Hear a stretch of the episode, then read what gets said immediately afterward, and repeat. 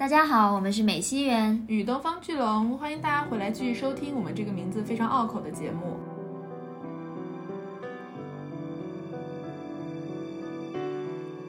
十一名刚刚成团的男团成员好不容易入住宿舍楼，突然被困于各自的房间，只能通过手机沟通，通过投票产生走出房间的人选。然而，即使出了房门，紧闭的宿舍楼，残酷而未知的出道规则，注定了只有双手沾满鲜血的五人才能够重见天日，最终出道，而淘汰者则会被永远的从世人记忆中抹除。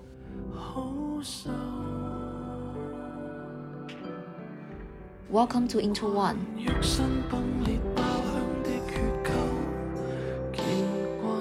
因为他们其实是幸存者。但是同时呢，相比于那些死去的人，他们身上可能更多了一层枷锁的感觉。所以就是在这个故事中，很多次提到说，活下去并不一定比死去更快乐。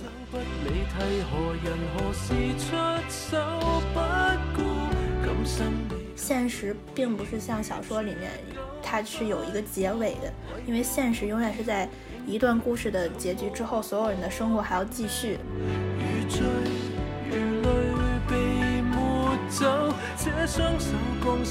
娱乐圈是很残酷的，然后这个对梦想梦想的摧残也是也是存在的，因为这个就是一个行业发展的一个必然的进程吧。对，所以就是有的时候觉得会有点无奈吧。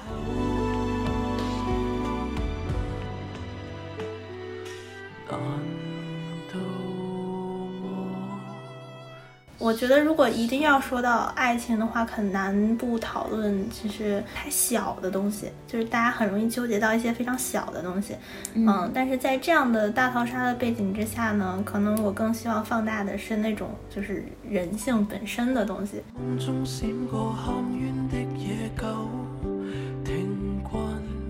所谓的圈地自萌，就是画一个小圈，然后自己在里面玩儿。我我觉得这是一个很理想的状态啊，就是他跟这个本人是完全隔绝的。但是大家也知道，就是随着这几年这个同人文化的兴起，他能给这个偶像本人带来的这个影响其实是越来越大的。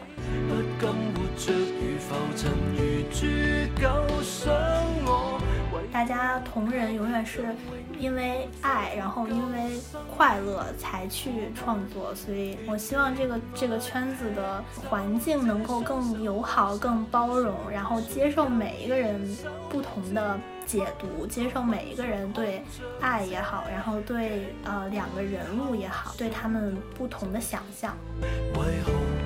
没有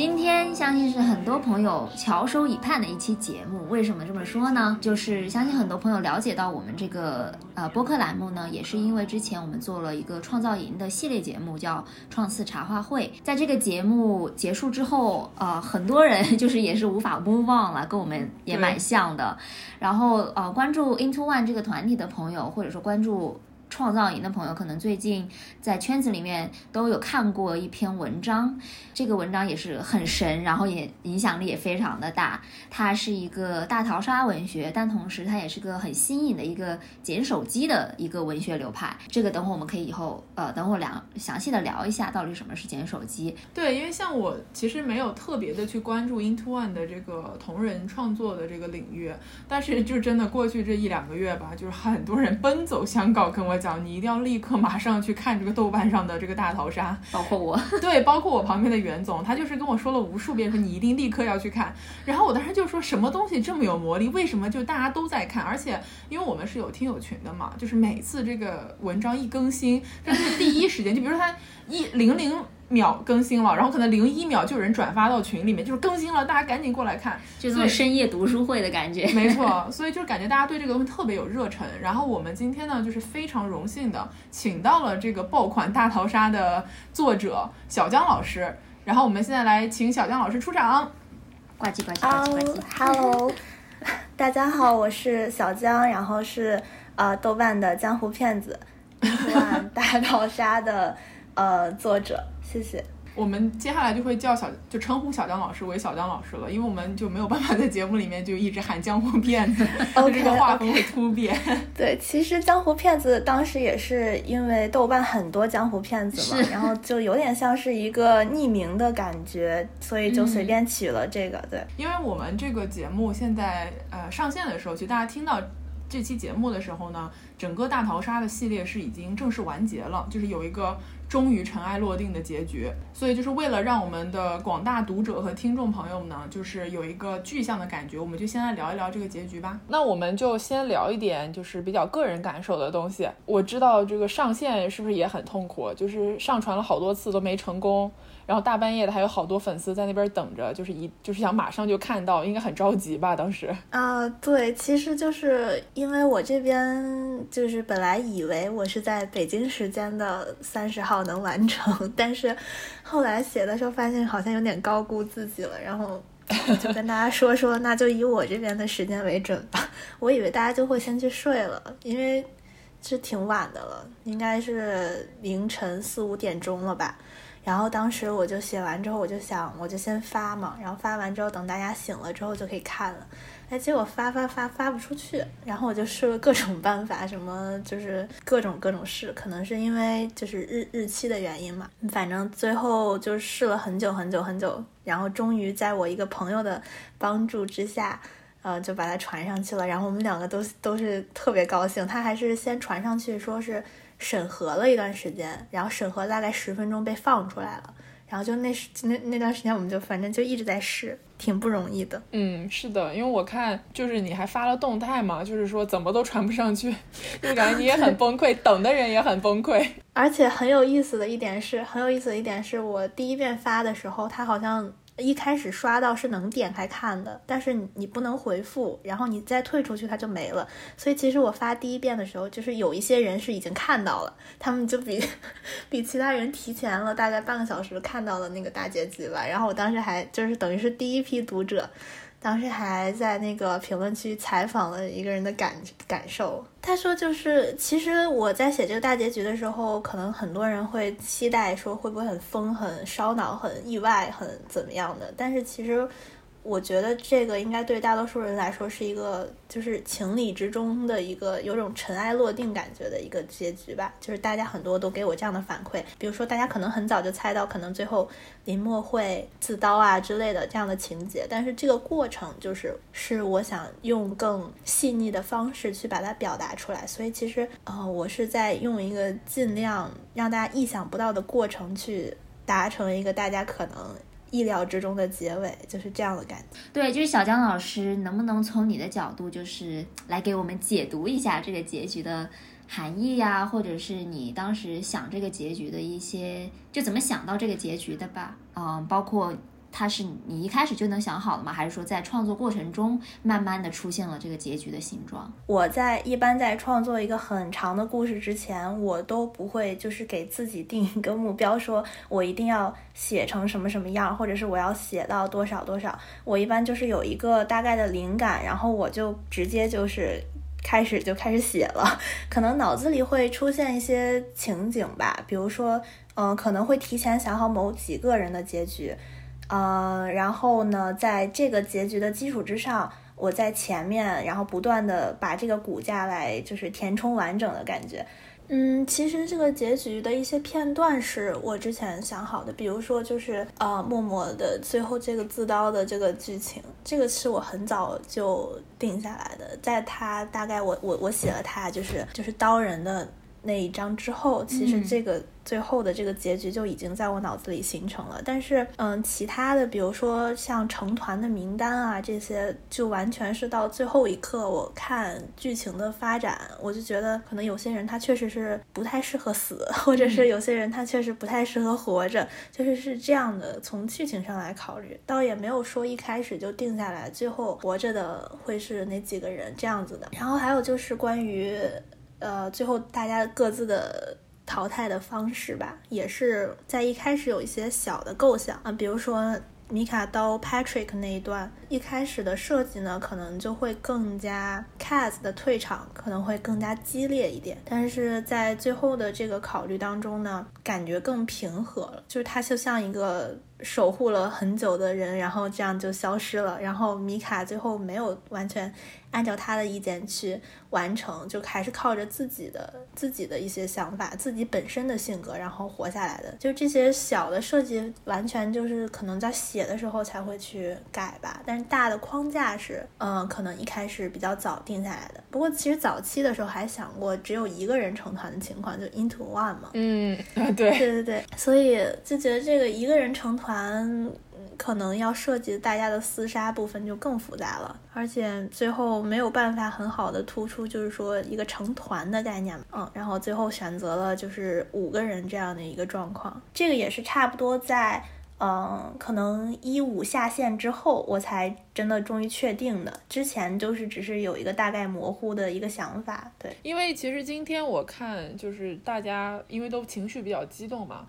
我翻了一下评论区，包括我们自己的听友朋友给到的很多反馈是两个大的方向。第一个是有一点悲伤，就是看完了之后，其实你会不是很畅快，就你会觉得有点堵得慌。就是成团的人可能也不是说特别快乐，然后死去的人也有那种未尽的遗憾，就是这种感觉。然后第二个大的反馈就是，所有人都对张家元最后说的那段话特别的记忆深刻，就是说，呃，现在打的头破血流，一出门还不是五个胡逼，梦想真有梦想的人谁他妈来内娱啊？就是这段话，很多人都就是感触很深嘛。对，所以我觉得就这两个方向，老师可不可以就是展开来聊一聊？好，就是那我先我想想，先聊呃，就是关于大家觉得悲伤啊，或者是比较闷的这个这个感觉吧。就是其实呃，为什么我最后选择的是说，好像他们五个人出门之后成了团，跟之前没有特别大的改变，或者说就感觉每个人，因为我就是想强调是说，成团并不一定代表着他们就会可能大红大紫，或者是拥有特别璀璨的人生。就是说，这个游戏它给所有这些他们这些人带来的，可能并不是像他们一开始想象的那样，说他们只要在这个游戏中获得胜利，呃，最后就一定能够怎么怎么怎么样。其实更多的在后期，更多的人只是为了想要活下来，而不是说想要成团或者是成为大明星了。我觉得是这个样子的。所以在最后他们出去之后呢，活着的人，当然他们需要背负着就是。更多痛苦的回忆，包括他们的一些愧疚，像 Ricky 的那个针管，然后还有像 AK 拿的那个头套吧，就是他们的这些代价是他们作为活下去的人，就是必须要背负的和承担的，因为他们其实是幸存者。但是同时呢，相比于那些死去的人，他们身上可能更多了一层枷锁的感觉。所以就是在这个故事中很多次提到说，活下去并不一定比死去更快乐嘛。其实这里就是想说，很多时候你拼尽全力，或者是花费了很多心思奔着一个目标努力，但最后。你可能就你可能中途你也付出了很多的代价，但最后你得到的这个结果，并不是像你一开始想象的那么的完美，或者是光光鲜亮丽这样子。嗯，就是我觉得它之所以让大家觉得有一些闷的，可能是因为它是一个更偏现实向的结局，就是大家可能会容易联想到一些现实中的状况。那如果它是一个非常，比如说呃很痛快、很爽的那种，大家都死了，或者是或者是怎样的就。嗯，那种的话，大家可能更多的就是从这个剧情的设计啊、悬念啊、情节啊去考虑了。大家可能会觉得说谁谁谁好疯啊，然后好喜欢、好痛快。虽然死了，但是嗯，感觉很很壮丽那种，就是是一个非常华丽的结局。但是像这样子的更平淡、尘埃落定感一些的收尾，就是它会有一种 O E 的感觉，就是 open ending。然后一般写 open ending 的时候。可能大家都会联想到现实的状况，因为现实并不是像小说里面，它它是有一个结尾的，因为现实永远是在。一段故事的结局之后，所有人的生活还要继续，所以我觉得应该是这样子的，嗯，一种无力感，就是会让大家觉得有一些难过吧。尤其可能还牵扯到了一些，就是大家磕到的 CP 的 BE 的情况。嗯嗯，其实我之前在动态里说几家 欢喜几家愁的时候，是觉得有些人可能认为一起死的话算 H 一把，然后有些人觉得。一起活就是算 H E，，然后有些人觉得如果两个人都活着，但是彼此心有芥蒂的话，也算 BE。反正就是大家各自的感觉是不一样的，关于怎么去磕或者怎么去理解，所以就是可能大家阅读起来的感受也不一样吧。嗯，第二个就是关于张家元的话，其实。我知道大家好像在前期捡手机的时候截了很多那个什么张家元语录，是吧？就是他的那个表情包，我我朋友跟我聊天的时候还在用。其实他这个角色，我是放了很多我看到的大家的一些吐槽吧，在我我心里，就是他这个里面塑造的，我塑造的这个角色。他可能嗯看看清了很多关于这个圈子的一些事情，比如说粉圈的一些事情，或者是嗯这个这个行业的一些事情。对，所以就是他其实对这些是看的还挺明白的，就是一个其实是挺聪明的一个人。所以他可能会有一些自己的一些吐槽啊，或者是大家觉得好像很搞笑，但其实细想好像就是这么回事儿嘛，对吧？是的呀，嗯。关于那个有梦想的人谁来内娱啊？这个其实也是我看大家有的时候会讨论，就说觉得这个选秀这么残酷，然后每一年都有这么这么多的人，现在说什么秀呃秀人都比秀粉多了，就是很多人就是去去吃这一块蛋糕，但是蛋糕只有这么大嘛，然后所以我就觉得很多真正怀揣有梦想的人，他们的。梦想在进入这个行业之后，可能他们是非常非常满怀期待的进来了，但是最后可能就并没有在这个行业里得到他们想要的那种发展或者是未来，就是也像是我这个结局里面写的，大家虽然成团了，但是。就是也是跟原来没有什么太大差别的这样平淡的生活下去。我当时在想，那个就是说怎么要怎么定义团魂这件事情，因为好像这个团不不只是这一个团吧，就可能很多很多的男团。嗯，女团也好，团体也好，最近这几年都在探讨这个团魂的话题。我就在想说，其实所谓的团魂，是不是就是大家有一个共同的一个像目标也好的东西，还是说大家有那个所有的人的力气往一处使？但是这个所谓你到底往哪个方向使，这个其实没有一个特别明确的定义。那我就在想，当。呃，什么时候就这一群人能让他们特别的团结，或者说他们特别紧密的和彼此联系起来？其实，当他们共享一个秘密的时候，这件事情会。一下子就把他们所有人变成一根绳上的蚂蚱的感觉，就是这个是我当时一开始的想法。对，所以就是这个也是我自己的一些思考吧。我就是觉得，呃，娱乐圈是很残酷的，然后这个对梦想梦想的摧残也是也是存在的。怎么说呢？我们并不能够去怪任何人，因为这个就是一个行业发展的一个必然的进程吧。因为就是这么多人，他们都想都想来这个行业分一杯羹，那怎么办呢？资源是有限的，对，所以就是有的时候觉得会有点无奈吧。看到他们可能并不能够，比如说我们想象中好像 Into One 成团之后会怎么怎么样，大红大紫，或者是。一个国际男团冲向国际，但实际上，你看现在该带货的带货，就是 是的，该带货男团，这这对对，就是就是事与愿违吧。现实中很多时候就是事与愿违的，但是我们得学会接受这件事情。这个是我在写写这个故事的过程中，也是一直在思考这件事情。所以我觉得，可能很多人对这段话产生了共鸣的原因，也确实是因为它反映了。就是 Into One 这个团正在经历的一些困境，就尤其是很多人期待的舞台，到现在就是仍然都只有 Into One 那一首歌，对吧？然后团专也迟迟不来，就是诸如此类的很多的现实问题吧。其实就是还是挺希望他们能有比较好的发展吧。虽然嗯总是说这个这个团怎么怎么烂，但是毕竟是追着节目一路追过来的，对吧？其实内心还是希望他们都能有很好的。未来，然后都能实现自己的梦想。但是没办法，内娱就是这么一个唉残酷的地方，每年无数的弟弟妹妹们满怀希望的来，然后又好像是就这么平淡的走，就是这样的一个现状吧。我我可以插播一个算是小彩蛋吧，就是刚刚因为说到了张家元他这个语录嘛，就是它里面有一段话是。呃，当时他们在吹捧龙总，就是因为他说，就是我爱龙总，然后我祝龙总事业红红火火那一段。因为我们这个播客是源于龙嘛，就是我本人就是龙，所以我就把他那一段截出来，直接拿来做我的背景了，就是祝龙总事业红红火火。我觉得非常好，挺好，非常非常完美，非常完美，百分之百契合。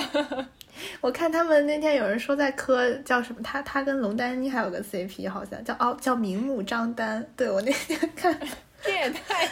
还有人在写文，特别特别可爱。就是他们还有一个楼整理，就是说张家元真的很爱挖唧唧挖，然后在各种地方都说要努力为 龙为龙总打工，嗯，真的挺可爱的。那既然说到。这个张家元嘛，那我们可以来聊一下，就是这个作品当中其实是有一些非常出彩的人物形象塑造的。林墨就是这个形象，确实是我在写的过程中，然后自己越写越喜欢的一个一个人设吧。嗯，怎么说呢？我觉得虽然我在赛时可能没有说关注他非常非常多，但是在赛后就是有了解到他一些很很鲜活的一些点，这个就有吸引到我。之前看过一个帖子，就是总结他干过的各种疯批事迹，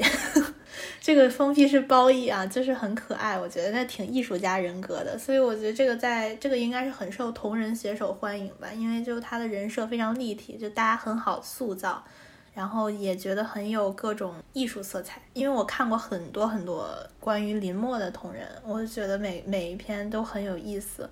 很多新鲜的人设，而且他好像真的很多那种产出就是呃艺术家，然后高智商犯罪团伙 就是这种东西，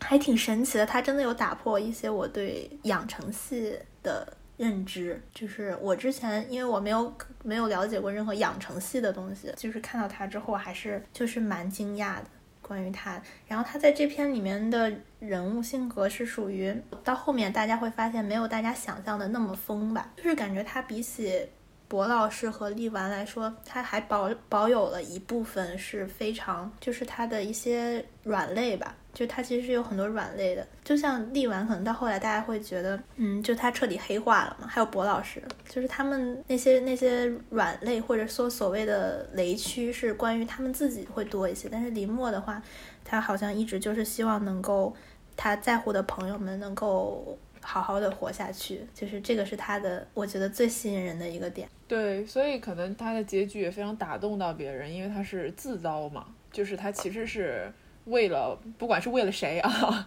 他就是选择了这个结局。对，因为为了谁就会牵扯到 CP 了。这个大家怎么理解都行啊。就是我我我我之所以没有固定这片的 CP，虽然说可能大家会发现磕哪一对哪一对人很多，但是也并不是说我就会。其实我是有尽力多铺一些线的。嗯，大家可能会发现有一些人他们的 CB 线啊什么的，其实我也是有在多花笔墨去刻画一下。就最后那个结局，大家怎么理解都好，就不管他是为了帮不让 AK 就是嗯被大家审判也好，或者是他看到就是张家元已经被淘汰了，然后他就觉得嗯只剩下这个六个人，然后他自己觉得没无趣了也好，不管大家是怎么理解的，但是他这个人物的性格就放在这段剧情是成立的，我就觉得就 OK。可能大家都喜欢这种有血有肉的疯批吧。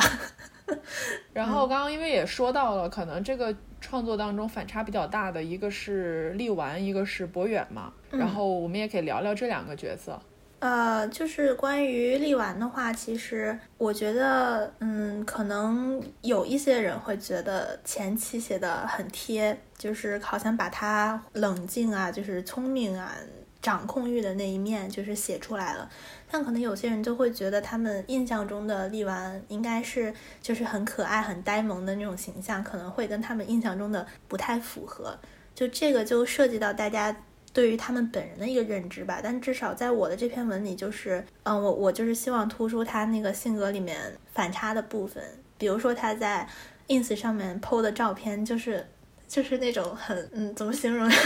就是那种冷冷脸硬汉帅哥的感觉。但是在现实中，就是被他粉丝或者是别的成员拍出来，就感觉是一个很可爱的日系的形象。就是我觉得这点挺有意思的，所以就稍微去放大了一下。因为文学创作肯定是有夸张的部分嘛，就是抓住某一个某一个细节、某一个点去进行艺术加工。所以其实我就是把他这个性格里两种不同的部分去进行了一个就是深深入的刻画吧。嗯，包括他后来他就是不喜欢被别人控制嘛，因为博老师耍了他，所以他很生气嘛。他就最后就是觉得想大家都别玩了，就我 我直接把这里炸掉，同归于尽吧。对，同归于尽吧，一起死吧。嗯，但是最后还是被三塔拦下来了。因为力丸他的就是整个人设在前期其实是非常也是很吸引人嘛，因为他就是在他这个双重人格出现之前，其实大家就已经觉得他是有点像是幕后控制很多人心，然后他很了解事情的走向的这么一个存在。然后这种存在一般在就是类似于大逃杀呀或者是无限流之类的这种题材里面都会很像是男主角嘛。大家会觉得他是男主角，是不是因为也跟一开始的那个视角有关系？因为必须选择一个人做那个手机界面的主视角嘛。然后在那个群聊里面选的是他。对对对。然后后面随着博老师的身份的暴露，大家就又把视线移到了博老师身上。对对对，博老师这个真的是几重反转，就是一开始出来的时候，大家以为他是白切黑，后来呢，嗯，揭晓了一下他过去的身世，大家说，哎呀，好可怜啊，然后发现是白切白。然后结果后来呢，发现好像没有那么白，变成了白切白切黑，呃，最后又切又切白，然后又切黑，就是切来切去。哎，我这里可以特别问一下，因为我看到有朋友在评论区里面问，就是说博老师最后离开的时候许的愿是什么？有一个就是好像是正确回答嘛，就是说他其实可能是想要忘记，或者是类似于像重新开始。嗯，其实对于博老师来说，他。最大的梦想就是做一个非常优秀、完美的偶像男团成员。然后呢，可能就是在这个行业里面啊，努严格要求自己，然后给自己的粉丝带来最好的舞台，然后最好的形象，最好的一切。就是他是一个很敬业，然后也很有热忱，对这个行业真正热爱的一个一个人嘛。但是呢，就像在这篇文章里面后面的这些偏执啊，包括他之前的。这些经历就是会导致他有一些过于在意的一些事情，或者是他自己觉得没有办法抹消的一些，会让他自己觉得罪有罪恶感的事情吧。其实他并不是完全没有罪恶感的，因为大家会发现出了这个门之后啊，就是大家的精神状况。其实慢慢的恢复正常了，在这个系统里面的时候，系统会对大家的精神状况造成影响嘛？对，但是但是出门之后呢，就是慢慢的这个影响消失之后，大家会渐渐渐渐回归到一个更偏正常人的一个状态。博老师肯定是清楚这一点的，所以他也不希望自己的心态对就是自己在追梦这条路上造成太大的影响。所以他就提前许下这个愿望，能让他心无旁骛的继续在这个行业里面努力下去、奋斗下去的感觉。对，其实如果不是当时 Ricky 激了他一下，说你有没有想过不成团？你有没有想过我们就别的情况？然后这个可能一下子触及到他的那个点了，就会有一些有一些激化的情况，因为我必须要设置这样的矛盾点嘛，要不然剧情是没有办法推进的。如果大家都是好人，大家都不想杀人，都是好朋友，那就 没得玩了嘛，对不对？因为我们已经说了两个出来的人了，就我们不妨把接下来三个也成功成团的人物都大概聊一聊。啊，那我先说，先说米卡吧。嗯，米卡的话，其实他就是一个很明显的一个。偏成长线，就前期大家会觉得他一直在靠马哥带飞，就好像他本人的本人的性格里面的那些点没有非常明显的展露。所以呢，当时我是跟我一个朋友聊天，他是米卡的粉丝，但他同时也是 Intersection 的粉丝。他会跟我说，虽然他心情很复杂，他就想着说，觉得马哥如果一直在的话。可能米卡确实会很安全嘛，他就不用担心说米卡会被骗啊或者怎样，他觉得很安心。但是同时他又希望看到米卡自己自身的一些性格的部分。然后我当时就跟他说，不可能真的完全变成河马一个人完成这场游戏的。那样的话，米卡存在的意义就不明确了。我当时是觉得米卡自己性格里一定是有一些什么地方让他能够，就他可能没有 Cat 那么聪明，那么会布局。但是他性格里其他地方是能够成功帮他走出门也好，或者是在这个游戏里面存活下去也好。然后当时就想，我觉得他好像是一个不太会撒谎的人，然后也很单纯吧。就是我当时觉得他好像挺没有什么心眼儿，虽然看着 刚开始的时候觉得好像是一个挺挺有点就那种高冷的欧美的那种感觉，梳个寸头，然后看着就很。不好接近，但其实后来就看了一些他们的物料，就觉得好像他还挺天真烂漫的。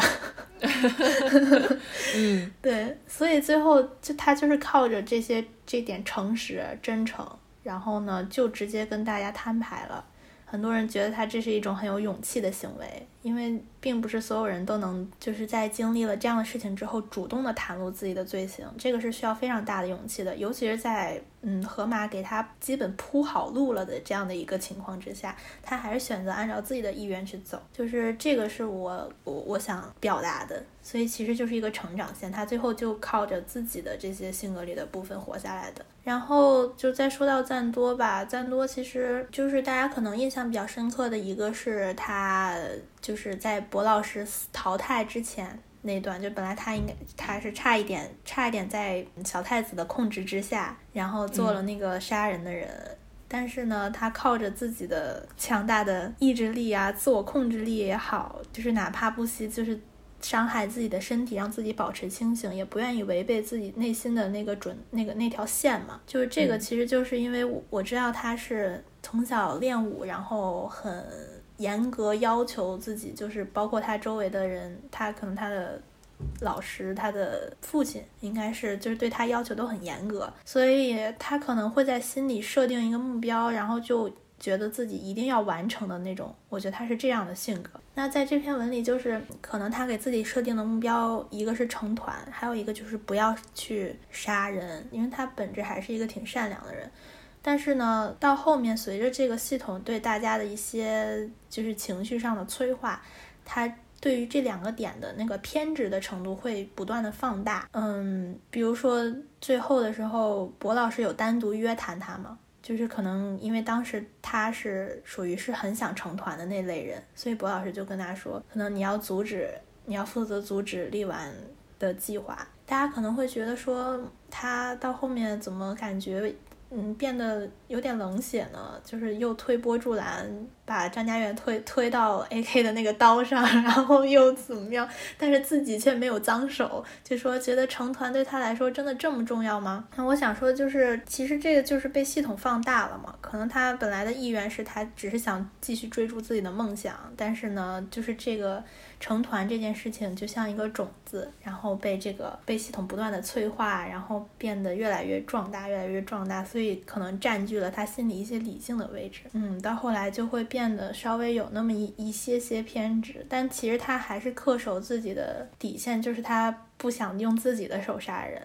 但是这个当两者利益冲突的时候，他就 只能选择其他的方式，比如说 A.K 杀家园的时候，他也没有去制止，其实就是一些矛盾冲突的点吧。然后就是我们可能相对争议性比较大的就是 A.K 嘛。然后我可以先讲一个，就是因为我有两个朋友，然后他们给到关于 A.K 在这篇文章里面的形象的反馈是。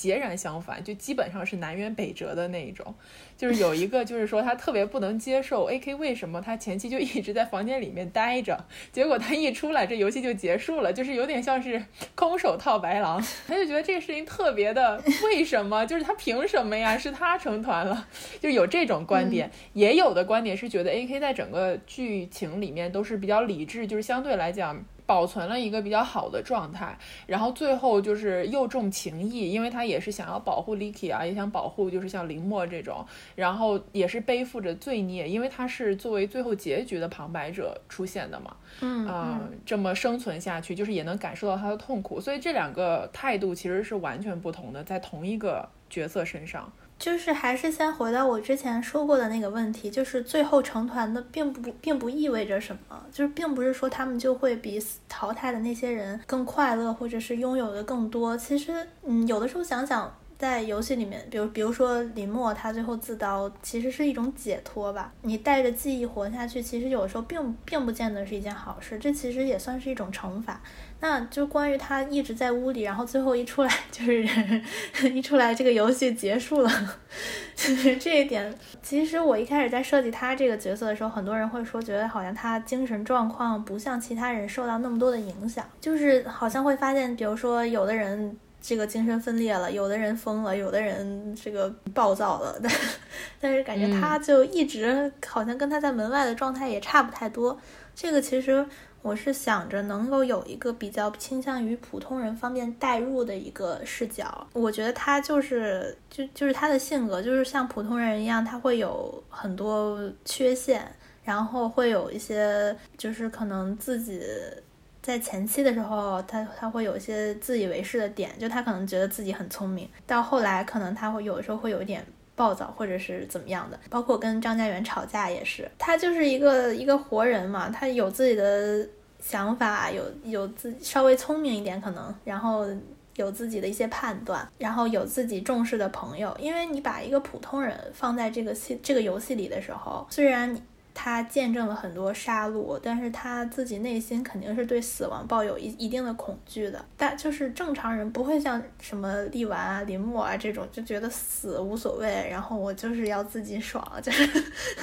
正正常人是不太会有这样子的想法。嗯，所以他就他就是一个很正常的一个视角。那我觉得大家怎么去理解，应该都可以吧。嗯，并不是说刻意的去往好的方向塑造，或者是往坏的方向塑造，因为我的初初衷就是希望每一个人都能有自己。更立体的一些一些诠释，就是这个是我希望能够达到的一个目的。所以，我们成团的这五个人最后的这个名单，老师本人觉得满意吗？我我其实当时在定名单的时候，我有要刻意想过，比如说是不是不应该什么四零五全都出啊，或者是什么爱回全都出啊？我觉得是不是有点怪怪的？因为本身呢，我自己也不能说是呃他们谁谁谁的粉丝之类的。所以我就觉得最后这个结局不管怎么样，它一定要合理。那我当时其实有想过，应是不是应该让张家元出门呢？就是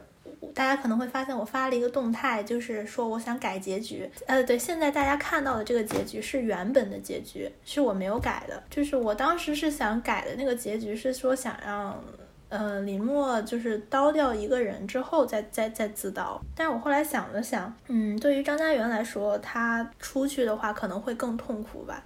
因为他要面对的事情很多，然后他在这个地方虽然可能会被外面的人遗忘，但是他努力过了，然后也挥洒过了他的热血，然后也一直在为朋友做事，就是我觉得他留在这里对他来说是一个很好的结尾了。就是他出去之后，真的不一定会快乐，因为他会要面对很多很多很多事情。你包括他最好的两个朋友都死了，他肯定会很难过很难过。哪怕他自己真的能亲手把这个拨片带出去，我也觉得对他来说不会是一个非常好的结尾。而且当时确实觉得林默他如果再多刀一个人的话，这个设置上来说有点不太合理，这个剧情可能就太就是有点失去平衡。我当时想的是要保证每个人的这个输出还是要均衡一些的，不能只看他一个人表演，对吧？你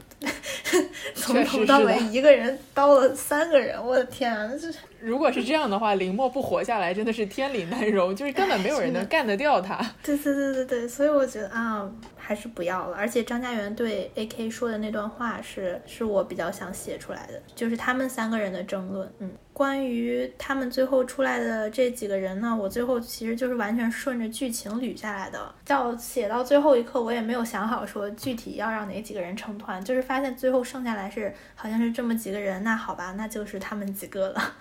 但其实还是有，还是有一个巧合，就是可能我知道大家会有很多人许愿各种小分队嘛，大家可能会觉得谁和谁关系更好，他们。相处起来会更自然，可能就不像现在，好像看起来很多人都不熟的样子。但其实呢，我写到这里的时候，就是我自己的一个恶趣味了。因为最后成团这几个人还是挺熟的，就是至少在大家眼里看来他们是挺熟的。但是因为经历了这个游戏之后，他们也没有办法很好的去真的像那个游戏设置里面所说的融为一体，或者是说成为一个整体，然后真的很有团魂。因为他们背负的东西太多了，当他们看向彼此的时候，那些过去的回忆呀，那些。罪恶是不可能被忘记的，嗯，所以说到最后这个团魂也没有能够真正的形成，这个是一个，嗯，就是挺讽刺的事情吧。这个结局，嗯，我一开始想的部分是应该是差不多到默默自刀就结束了，就可能以他自刀作为一个结束。但为什么加这个尾声呢？就还是想写一写他们出去之后是个什么样的状况。因为我觉得大家应该都会很好奇吧，比起谁成团，大大家大家可能更想知道他们成团之后怎么样了，会不会真的有什么不同？但是事事实就是没有不同，这个可能最后那个尾声应该是最让大家 emo 的点吧。如果不看最后那个尾声，可能就只是知道默默和家园死掉了而已。但是看了那个尾声，会发现原来活着的人并不快乐，然后死去的人也并不能说就是痛苦，这也是一种解脱吧。所以我看就是很多人其实，在那个评论区哭泣的 CP，就是他们觉得特别 BE 的，呃，基本都是一死一活。因为笨组本身可能比较喜欢柯完、呃枪花还有家人这几个是算是笨组大势 CP 吧。嗯，就都是一个没了，还一个还在。唉。确实是因为对于活着的人和死去的人都是挺挺难过的，只能这么讲。嗯，我自己在写的时候呢，也觉得就是可能每个人对于。B E 和 H E 的理解确实是不一样吧？就像我有的朋友，他们会觉得，呃，就是他们看完那个结局过来跟我讲说，哎呀，说太好了，说这果然立完你还是心里有他，然后 就觉得，哎呀，磕完我们磕完又 H E 了什么的，然后反应截然不同，我就觉得好有意思，大家的想法都不一样。就是我也没有说刻意的要给，一定要把每对 C P 都写成 B E 啦，但是这个也是说就是。顺着这个剧情的发展，不由自主的就形成了现在的这个局面。这个也是可能在没有 CP 像的大逃杀群像里面，算是很好的一个结局，就是大家都能各自 get 到各自不同的 CP 的感情线。嗯，对对，其实每对 CP。大家细品，就是不只有这三对嘛，就是每对 CP 的结局，其实我觉得都挺有意思的。嗯，比如说大家关心的不远万里吧，就是很多人不是磕那个针锋相对他俩，嗯，他们两个在出去之后，可能也是一种 BE，虽然他俩都活下来了，但是他们的那个就变成了一种很敌视的漠视的状态，就是我觉得丽婉可能以后也不会再相信波老师了，这个是很伤的一个点。你你与其可能，比如说小太子死掉了，他可能会一直记得这件事情，可能会心里对他怀有愧疚。但是对于不远万里来说，可能两个人之间剩下更多是怀疑的那种那种感觉。然后还有就是像赞完，也是大家很关心的一个点，就是我之前写到他们两个之间有一些嗯发生过一些事情，但是到最后没有就是没有很明显的把它写出来，是因为我希望留更多的空白吧，就是给大家去想象。就大家可以尽情想象，他们之间是发生过一些什么事情，或者是怎么样的。就是他们两个虽然也是一起活下来的，而且最后赞多去阻止丽丸炸掉这个别墅，也是为了想要跟他一起成团，其实是有这样的考虑的。但是呢，最后虽然他们两个就是一起，还是一起活下来了，但是两个人的心心态都不一样了。就是可能最后我不知道，就是渐行渐远啊，或者是怎么样。只是说这个这个文里啊，所以其实没有没有哪一对是。就是感觉被偏爱了，就是大家是均等的分享了这份悲伤，在这个游戏里，在这个游戏里，你要说哪个 CP H E 了，其实就连大家觉得马卡巴卡，我也没有觉得是 H E 的，因为虽然米卡忘记了在这个别墅里面。就是 Cat 出现过这件事情，但是他内心呢会有一些潜意识，就是当他们两个，比如说沟通啊、交谈啊或者相处的时候，就是这个潜意识这个东西是很难去抹消的，所以其实也没有办法回到过去那种状态了。像圆周率的话，圆周率其实算比较好，还算比较没有那么刀，因为张家元到死都一直在。找是谁杀了周可宇，就是就是他他真的，如果如果不是他在那个厨房里面跟林默说，我一定要让就是杀死周可宇的人付出点代价，什么什么这那，他跟 A K 一开始也不会先冲突起来。对，就是他他是在这篇故事里面，张家元跟林默还有张家元跟周柯宇是真的，就是是真的把他们当做非常非常非常好的朋友的。虽然他最后变得很多疑，然后变得很好像有一些自己的私心，嗯，但是对于这两个人的友情线，他是是百分百是真心的，就而且他到最后也希望林默能跟他一起活着出去。虽然说这个林默跟小太子到后面是属于一种 嗯针锋相对的感觉，就是。因为小太子踩了，不小心踩到了默默的雷区嘛。默默不喜欢别人威胁他，那小太子就说啊，那个我知道你的秘密啊。然后林默就说，哼，你知道又怎样？你是谁？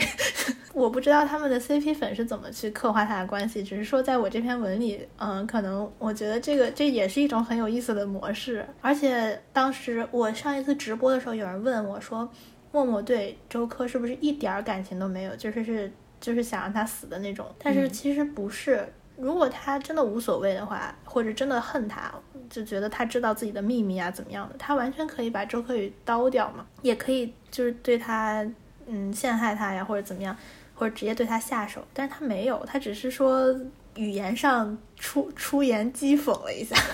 其实有点有点像就是在斗嘴的感觉。对，因为刚刚也说了，就是其实很多的虽然框架是定好的，但是很多细节的东西是在创作过程中慢慢去调整的，对吧？因为我知道这个文章，它其实读者是给了很多创作反馈的，就是包括读者他会去分析，就是谁可能刀了谁，然后谁最后会成团，就是这些读者的反馈有没有就是一定程度上改变你的创作思路呢？呃，我觉得我大体的思路，比如说我自己呃想出来的一些特定的情节，我自己认为是很比较出彩的部分，我是不会去改的。但是呢，其中一些细节，比如说我自己也没有想好，然后可能嗯，我看到下面大家在在说分析啊，会不会这样这样？那我觉得。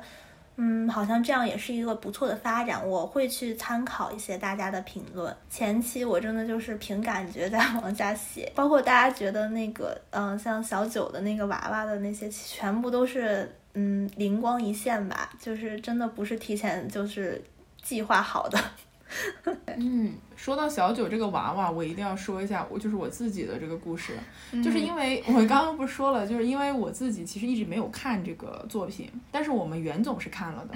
然后当时我记得特别清楚，就是我们去成都采访卢克的时候，然后那天晚上就是当天我们白天采访完卢克，然后跟他吃了饭，聊了很久之后，然后那天晚上就是因为我们两个都很累，就不想工作了，然后袁总就躺在床上，就是非常激动的说：“哎，今天更新了大逃杀。”然后他就开始看，然后那一期正好就是小九发那个 emoji，你知道吧？然后我记得非常清楚，因为我们两个熬夜熬到很晚，就已经是半夜了。然后袁总就在床上尖叫，就是说这是什么？就吓死我了，大概就这种。因为那个真的给我留下了好深的阴影啊。对，我记得特别清楚。然后我当时，我当时在旁边是很懵的一个状态，因为我没有看嘛，我就说。有这么夸张吗？就是它是一个大逃杀文学，就为什么大家都这么害怕，你知道吧？然后我就从那个时候开始，我就说那我要去看一看这个东西，就是它究竟有什么魔力？对，所以就是。前期其实特别出圈的，就是小九的那个，就是关于他的就是娃娃，他的表情包，对吧？然后还有一个就是大家津津乐道都在说的，就是关于就是关于刘宇在就是手机对话当中他说话的那个方式，然后很多人就觉得特别贴本人嘛。就是其实很意外的，最开始出圈的，在我看来可能是这两个点。就是对于这个老师是有意为之呢，还是说真的是无心插柳？我这个绝对是无心插柳，我一开始甚至就是，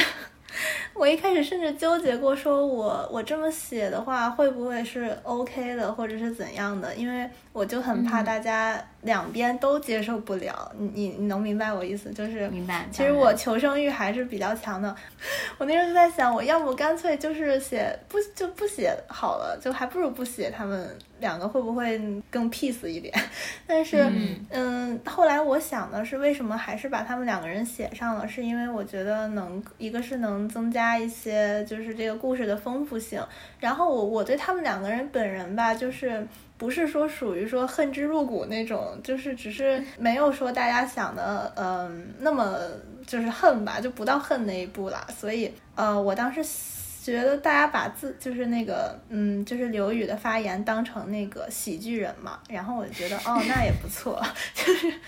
对，我有在评论区说过，就是大家不要把他。我当时觉得我写的最 OOC 的就是这两个人了，因为我完全是把他们，我跟大家一直在说，我说你就把他们两个当纸片人，只是就是可能出来活跃一下气氛的工具人。然后大家都说好好好，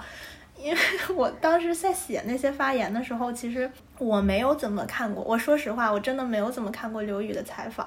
也没有读过太多他的发言。我只是可能看节目的时候。嗯，包括那段时间捡手机，捡手机里面可能很多捡手机里，它都是那种比较发言可能会比较就是文字文学化一点。嗯，都有这个特点，所以我就综合了一下，我看节目和我看其他捡手机里面他的形象，然后我就是那样去写了。没想到会大家真的觉得好像很贴的样子，我也是挺意外的。反正，在刘宇下线前后的那段时间吧，可能因为他们也出了一些杂志采访的内容，就是有让他们本人的一些发言，呃，就是刘宇他整个发言的风格就特别像是你帮他写的稿子，就那种感觉。哦天呐，其实大家如果多看一些其他老师写的捡手机，其实我觉得都挺都是这个风格的，所以我可能就是综合了一下各种我我我吸收到的信息吧，然后去写的。对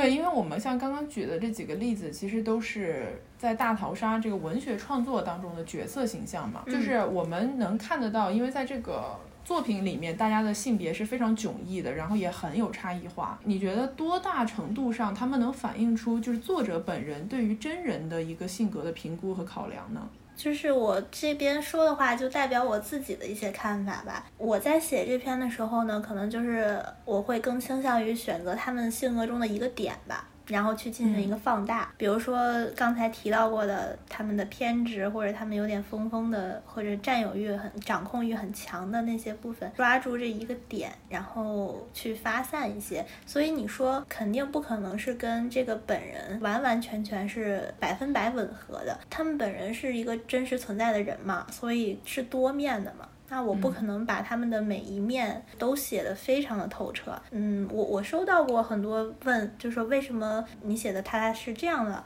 你写的他是那样的，可能大家对他们的解读也是不不同的，所以说多少程度上跟他们本人联系。我觉得其实就是取了一个点吧，他们的一部分，然后去进行了一个放大，大概是这样一种情况。嗯，那老师你怎么看待 OOC 这个事情呢？我这里要不要科普一下 OOC 是什么？嗯，可以简单的就简单就是哦 out of character，就是脱离真实人物形象。对，嗯，就因为有像你刚才也说，就很多有有部分读者可能会觉得啊，这个角色特别贴脸，或者说这个人特别 OOC，但是我们也知道，就是写。这个同人文创作，它是一个二次创作嘛？同人文中的这些角色，他们都是基于偶像在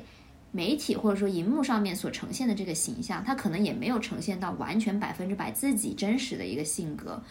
所以。当我们在谈论 OOC 的时候，就是到底在聊什么？我觉得就是当你认为一个就是其他的人所创作出来的二次创作的形象是 OOC 的，其实他你并不能说他是跟这个偶像本人 OOC，而是应该是说他跟你心中这个人的形象 OOC 了。只能说是你自己的理解跟作者的理解产生了一个打架的一种情况。比如说，你认为这个人是安静的。作者认为这个人是活泼的，你看到这个人是活泼的时候，你就觉得他 OOC 了。但有可能这个偶像本人他就是时而活泼，时而安静。对，就是大家本身对这个偶像也会有一个理解。那可能我自己判断，有的时候我觉得这个角色很贴脸，是我读到这个文字，我脑子里直接好像就像这个人在我面前在说或者在做这些事情一样。那有些可能我读到之后，我会觉得，哎，他好像不会这么去做吧？但是这所谓你的这个想法就。说哎，他好像不会这样去做吧？也是你自己的一个考虑，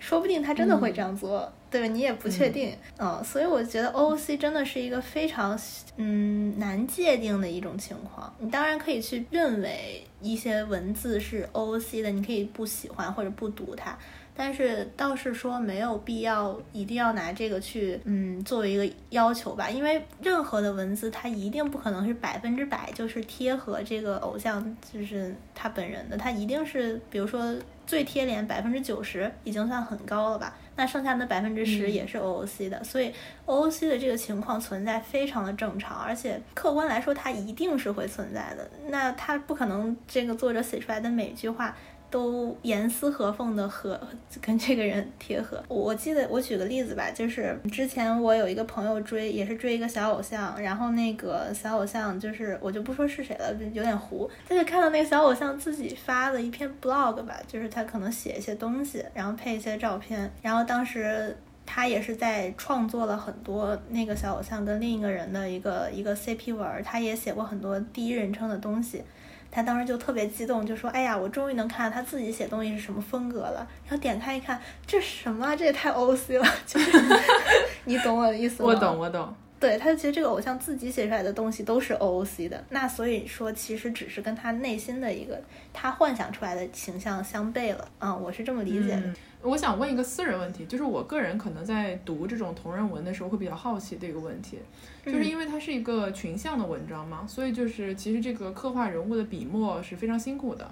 就是有没有过，就是尤其是在大逃杀里面，就是老师本来写着这个角色，对他就是一般无感，结果写着写着觉得这个角色越来越好，或者说是自己就是因为写这个角色，反而就觉得对这个人本身产生了一些改观。这个我觉得很正常，真的很正常，就是作者爱自己笔下的人物，这个太正常了。我有一些朋友，他们也会说，看了我写的东西，就是会对某一个人，就是突然产生了很多的好感，或者是爱上了他。嗯，怎么说，就是同人里的这种所谓的人设也好之类的，像这种情况都是挺普遍的。那我自己写的时候，可能存在的一种情况就是，我本来对他们的好感是，比如说都是百分之六十、百分之七十，然后可能我自己写着写着，觉得，哎呀，我这段。写的还不错，然后，然后就开始了。嗯，这个这个品到了一丝他这个性格中有趣的部分，这个是可能存在。但是真的回归现实的话，如果你发现他跟你想象中的不一样，那也是很正常的情况。只能说是你可以选择一直活在同人世界里，但如果你要是去接触他们本人的话，你就一定要去接受，说他们不可能永远跟你想象的是呃一样的。那也。没有必要因为这个去责怪谁，就是说不要因为，嗯，可能有些我刚开始接触写文的朋友会跟我聊吧，他们会觉得说他们没有办法接受。比如说他自己给他他的那个笔下的那个角色写了一个非常完美的人设，然后但是那个人可能他本人就不是那样的，他突然发现这一点的时候，他就觉得这个世界就崩溃了，你懂吗？但是我我就会安慰他说，我说这个本来也是你自己塑造出来的东西，那如果你一定要附加在他的身上，一定要承担这个风险。它就是有可能有一天会破碎的，所有的你做的这些梦，它是会破碎的，所以说没有必要因为因为意识到这一点而感觉到。特别的痛苦，或者是难以接受，或者是就是疯狂的，就是脱粉回踩之类的，这这个是我觉得没有必要啦。当然，大家如果有产生这样子的感受，我觉得也是可以理解吧，因为是真的，我觉得同人作者在创作的过程中，确实是对角色投入了非常多的心力。这个过程，而且都是用爱发电嘛，就是没有说像。你写原创作品会嗯收费啊，或者是怎样的？大家真的是靠着自己对角色的喜欢，然后一直在写，嗯，所以我觉得那样的话会有 CP BE 了之类的，你就觉得很伤心啊，那都太正常了，我也很早之前都经历过。想问呢，嗯，就想杨老师，你怎么样看待竞争这件事情？因为。我记得我刚刚开始看《大逃杀》的时候，我就在想，就是想在想这个作者他为什么要写《大逃杀》这样的一个文学，嗯，然后把它套用在就是激呃竞争非常激烈的一个内娱的环境，以及创造营这个从九十九个人九十多少九十四个人九十个人啊九十个人，对不起。就是要从九，就是要从九十个人里面挑出十一个人这么强烈竞争的一个环境，然后你又选择写大逃杀这个呃文学类别，我就觉得很有意思。呃，这个的话，其实跟他们的那个阴间宿舍 有关系，太阴间了，那个宿舍，那个宿舍出来的之就是前前几个小时，然后可能是不是有人，我记得提前在 B 站上发了他们的那个照片还是什么？对我当时看他们发，我说。我还在下面跟着大家一块儿评论，大家都在评论说：“哎呀，假的吧，别搬了，就是 不要搬运了，一看就是假的，这么假。”然后就就发现，我的天呐，真的是，就是非常震惊，你知道吗？然后我有一个朋友是，就是他真的是住在那那个附近的，然后他对他本人强烈澄清了一下，说他们的别墅绝对不是那样。他们那说，他说大那个 Into One 就是把他们整个那个别墅区的感觉的那个名声都搞坏了。就是他自己说，他们那个别墅区其实是，嗯，应该是蛮高档的，但我觉得可能一个是光线的原因，然后一个是他们没有怎么装修和收拾的原因。就那个第一天的那个 vlog 就是太阴间了，当时大家不都在说说，哎呀，下头了，下头了。然后还有米卡那个电视，大家不是说，哎呀，大家不觉得这个地方很适合发生一些就是灵异事件之类的吗？然后我当时在想，哎。大逃杀好像不错哦，就是这样的想法，而且他们每个人不都是单间嘛，对吧？除了那个刘宇跟周柯宇。哦，对，我当时想把刘宇加进来，也有一个原因，是因为他们是一个双人间，虽然后来没有特别的去利用到这个双人间的这个这个信息吧。当时也是觉得说多一种房型可能会有多一些不同的可能性，就反正把大家这样都写进来了。然后再加上我本人其实很喜欢这个类型题材的动漫的作品，还有游戏作品，就大家应该就是看得出来我是弹丸厨嘛，对，很明显，很明显嘛。但是我看大逃杀，别人别圈也好啊，或者是嗯之前了解也好，没有特别多。我我唯一看过的一个大逃杀也是在豆瓣，就是去年嗯彩组的那个，就是 CP 榜前十的那个大逃杀。那个我也看过啊，那个你们也看过对吧？那个里面有一对 CP，就是是呃我的朋友写的，然后当时也是我一直都在追，然后就觉得挺有意思的，因为在这种情况下。确实，你能产生很多想象嘛，人人性啊，然后感情线啊，然后什么大家的互动啊，还有这种烧脑向的东西啊，其实就是可发挥的东西很多。我一直很想写群像，就是我是一个对群像很执念的人，但是嗯，之前没有找到很好的题材，就是说能够就是每一个人的戏份非常均等的写出来，因为如果你写一个。CP 项的东西好像是可以涉及到很多很多对儿啊，但是一定会有主 CP 和副 CP 这这一说，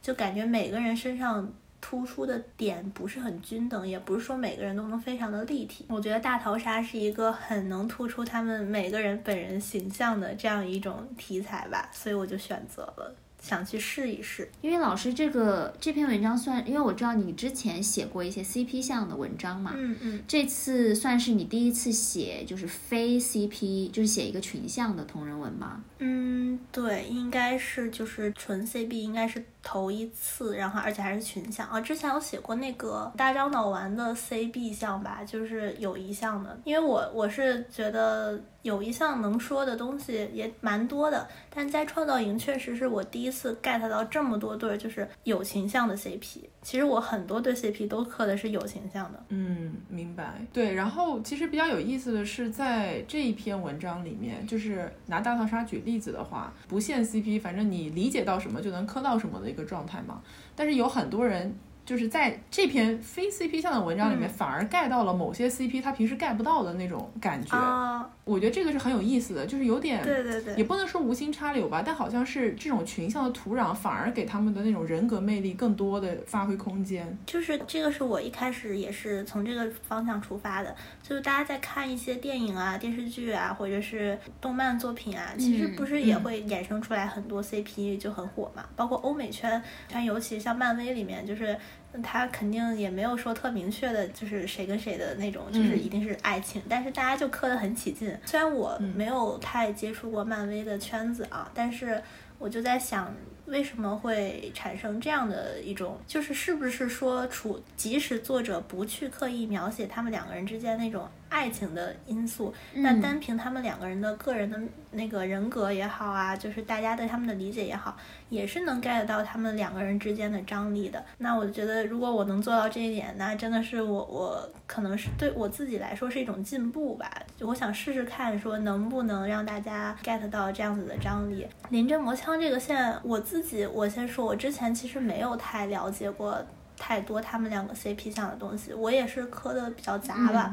我我什么 CP 可能都看看，就是有写的好的文儿，他们朋友推荐过来我就看一 看，然后有糖我就磕一磕那种。就是这个关系，你不用非得说它是不是爱情啊，嗯就是本身这样子的情况出现，我觉得就是很珍贵的一种情况吧。对，因嗯为他们都是独立、各自独立的人格嘛，并没有说谁依附于谁这样。对，对对对对，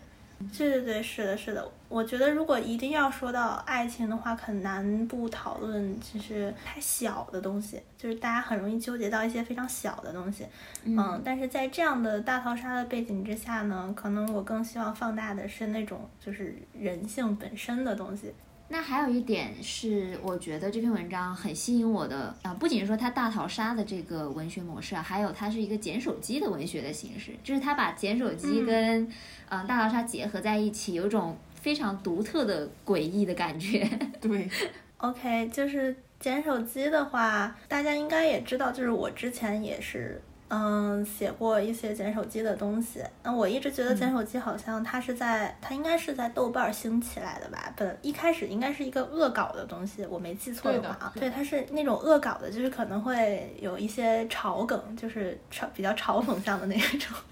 就是捡到了谁谁谁的手机啊。我我记得一开始是这样子的，但是后来呢，就是发现大家用这个剪手机写了一些 CP 向的产出，然后也是偏轻松、轻松搞笑向的吧，可能比较有意思，因为能配很多图片啊，然后就是很有代入感。但是后来我就在想，大逃杀这个这个题材啊，本身你提到它的话，就是挺感觉挺严肃的。我个人为什么不是很喜欢读悬疑小说的原因是我总觉得前期它铺垫太长了，我是一个很没有耐心的人。然后呢，我自己在读这种悬疑小说的时候，有的时候会因为它前期啊，就是还没有人死，然后大家就在在在那儿 各自铺垫，我就觉得有点不能够抓住我的兴趣。然后我那时候在想说，难道捡手机就只能写那种甜甜的呃爱情像啊，或者是只能大家就觉得捡手机没有技术含量啊什么的？有些人会这样说。那我就觉得不是啊，就是这个形式明明这么好，就是这么有代入感，为什么不好好利用一下？我就在想，他的捡手机的那种轻松和吐槽向的东西。可能可以和大逃杀这种特别严肃的氛围结合一下，这样的话，大家在前期在读的时候不会觉得很难读进去。包括你塑造氛围，你塑造氛围，可能写文字的话，你需要写很长一段。我就举例子嘛，就是你们不是说对小九那个有 印象吗？那你们可以想象一下，如果它是一个纯文字的描述，我我觉得我很难制造出来这种效果。对，没有那种悬疑的感觉了。嗯，而且再加上他们是我这里边这里边设定，他们一开始是分别在各自的房间里被关着嘛，对，然后被关着的话，那他们交流就只能靠手机，所以正好也是、也是有这样的一个载体，我觉得挺好的。然后前期写起来也确实更顺畅一些，就比较比较容易，不用去思考那种你要怎么去烘托气氛啊，怎么去渲染那种嗯过渡啊，其实是是其实是更方便的。所以为什么我后来那个更新速度慢下来了，其实就是因为加入了那个文字，文字的部分是需要更长时间来写的。因为那个呃，像你刚才说拿小九那个举例子哈，因为他是就是长一直都没有出现在聊天框里面，然后那时候突然之间出现发了一个那个 emoji，对 所以那个惊悚的感觉就非常强烈，因为你不知道这个文字背后发生了什么。对对对对对，他的那个想象空间，想象空间留给大家的想象空间会比较大，包括我不写，我没有写到的，大家也可以想象谁和谁是不是有私聊，就这些都可以自己想象，嗯。对对对对。哎，那我问一个可能有点题外话，就是老师，你有没有看过一些电影啊？就是叫屏幕电影，就是整部电影它都是在电脑屏幕上面发生的。哦，没有哎，这个好好新鲜，你可以讲一下。可以啊，可以，就是它感觉跟那个捡手机的感觉有点像，就是所有的一切都是在电脑屏幕上面，嗯、可能是有一些打字啊，或者是一些视讯电话，或者是呃谁谁谁上网查邮件等等的，就全部都是在电脑上面发生，就一个屏幕上面去发生。然后有几部呃之前看过，也是那种惊悚悬疑片，就那个气氛营造的非常好。有一有一部叫《Searching》，呃，网络迷踪踪，嗯，对，那个话是个悬疑片，然后还有一个恐怖片叫《解除好友》哦哦，好像是有点嗯嗯印象。对，就是因为你刚刚提到捡手机这个题材有很多想象空间嘛，我就想到就是这个电影的这个类型还蛮还蛮有意思的，嗯那我觉得能能做这样的电影，肯定是需要很很多的心思花在里面的。这个就是你只靠一个电脑或者是一个手机去，确实是很难的。嗯，对，因为我还特地问过我的朋友，就是有一个他特别喜欢看捡手机文学，然后我就说你为什么这么喜欢捡手机，就是天天都在捡手机，然后他就说他就是觉得，因为我们现在每个人其实微信聊天就占据了我们生活中的很大比重。就是你嗯。看这个对话框，你其实是有一种非常日常的感觉，而且我们跟别人聊天的时候也会去想，就是对方说这个话他是什么意思，他是什哦么，情况，对。就是很很有代入感在做这个事情。对对对对，就像你刚才说的，其实手机它是一个你不知道它在打下这些字的时候是什么样的心情、什么样的嗯表情，而且也没有一个，就是我也不会去写这些东西，所以你就可以去猜，然后靠你自己的理解去感受吧。然后包括像之前不是很多人说啊，我打下哈哈哈哈哈的时候，其实我面无表情，就是。就很多东西它它变成一个社交性的东西了，所以说，嗯，背后可能确实，尤其是放在这样的情景之下，大逃杀这样的一个环境之下，你有可能我在上一秒跟你说啊，就是合作愉快，然后下一秒其实我那个时候已经拿着刀在准备杀你了，就是 对吧？就是嗯，它能带来的背后的那种跟现实的那种连接。中间产产生的偏差，这个这个是很有意思。OK，然后问一个就是可能相对饭圈化一点的问题，因为这篇文章是在笨组发出来的，对不对？嗯，对对对。对，然后就是为什么是选择了笨组来进行这个创作呢？嗯，其实我之前大家如果之前认识我的话，应该就知道我一直是在，就是我所有创的产出应该都是在笨族发的。呃，因为包括这篇一开始也是我没有想到，就是不逛笨族的人会看到这篇，就是完全没有想到会就是被其他就是很多人看各家粉丝，对对对，我我真的是没有想到，所以其实。啊、我一开始在笨组在开始写，是因为我本来在创节目后期之前吧，中前期其实没有在磕任何的 CP，就是我当时就觉得，哎呀，这对儿也一般般，那对儿好像也就那么回事儿，就是可能是没有 get 到我，没有让我自己 get 到。因为我的磕 CP 的点是真的很奇怪的，因为我知道就大家每个人都有自己的喜好啊，哦，好像这这对也能磕，那对也能了解一下，然后主要就是对他们这个节目，然后嗯，做一个博爱粉，就什么都看看，什么都磕两口那种，也是提不起什么劲儿来产出的，因为你知道产出这个东西是需要对他们的了解比较多一点。当时就是没有什么想写的内容吧，在看节目的时候觉得。好像也也没有什么好写的，然后大家都挺好的，都是好朋友，就是 看看节目就够了。嗯，但是是后来就是我朋友跟我说，就是笨组会有很多别的老师的产出，他们就给我发了几篇，我觉得哎，好像我有磕到哦，然后啊 我就我因为笨组大家可能不知道，就是他做饭的厨子真的很多，他基本就是大家都在做饭。嗯，所以其实就是这边产出很多，然后也不怎么吵架吧。就是我是很讨厌吵架的人，我觉得追星对我来说一定得是我开心，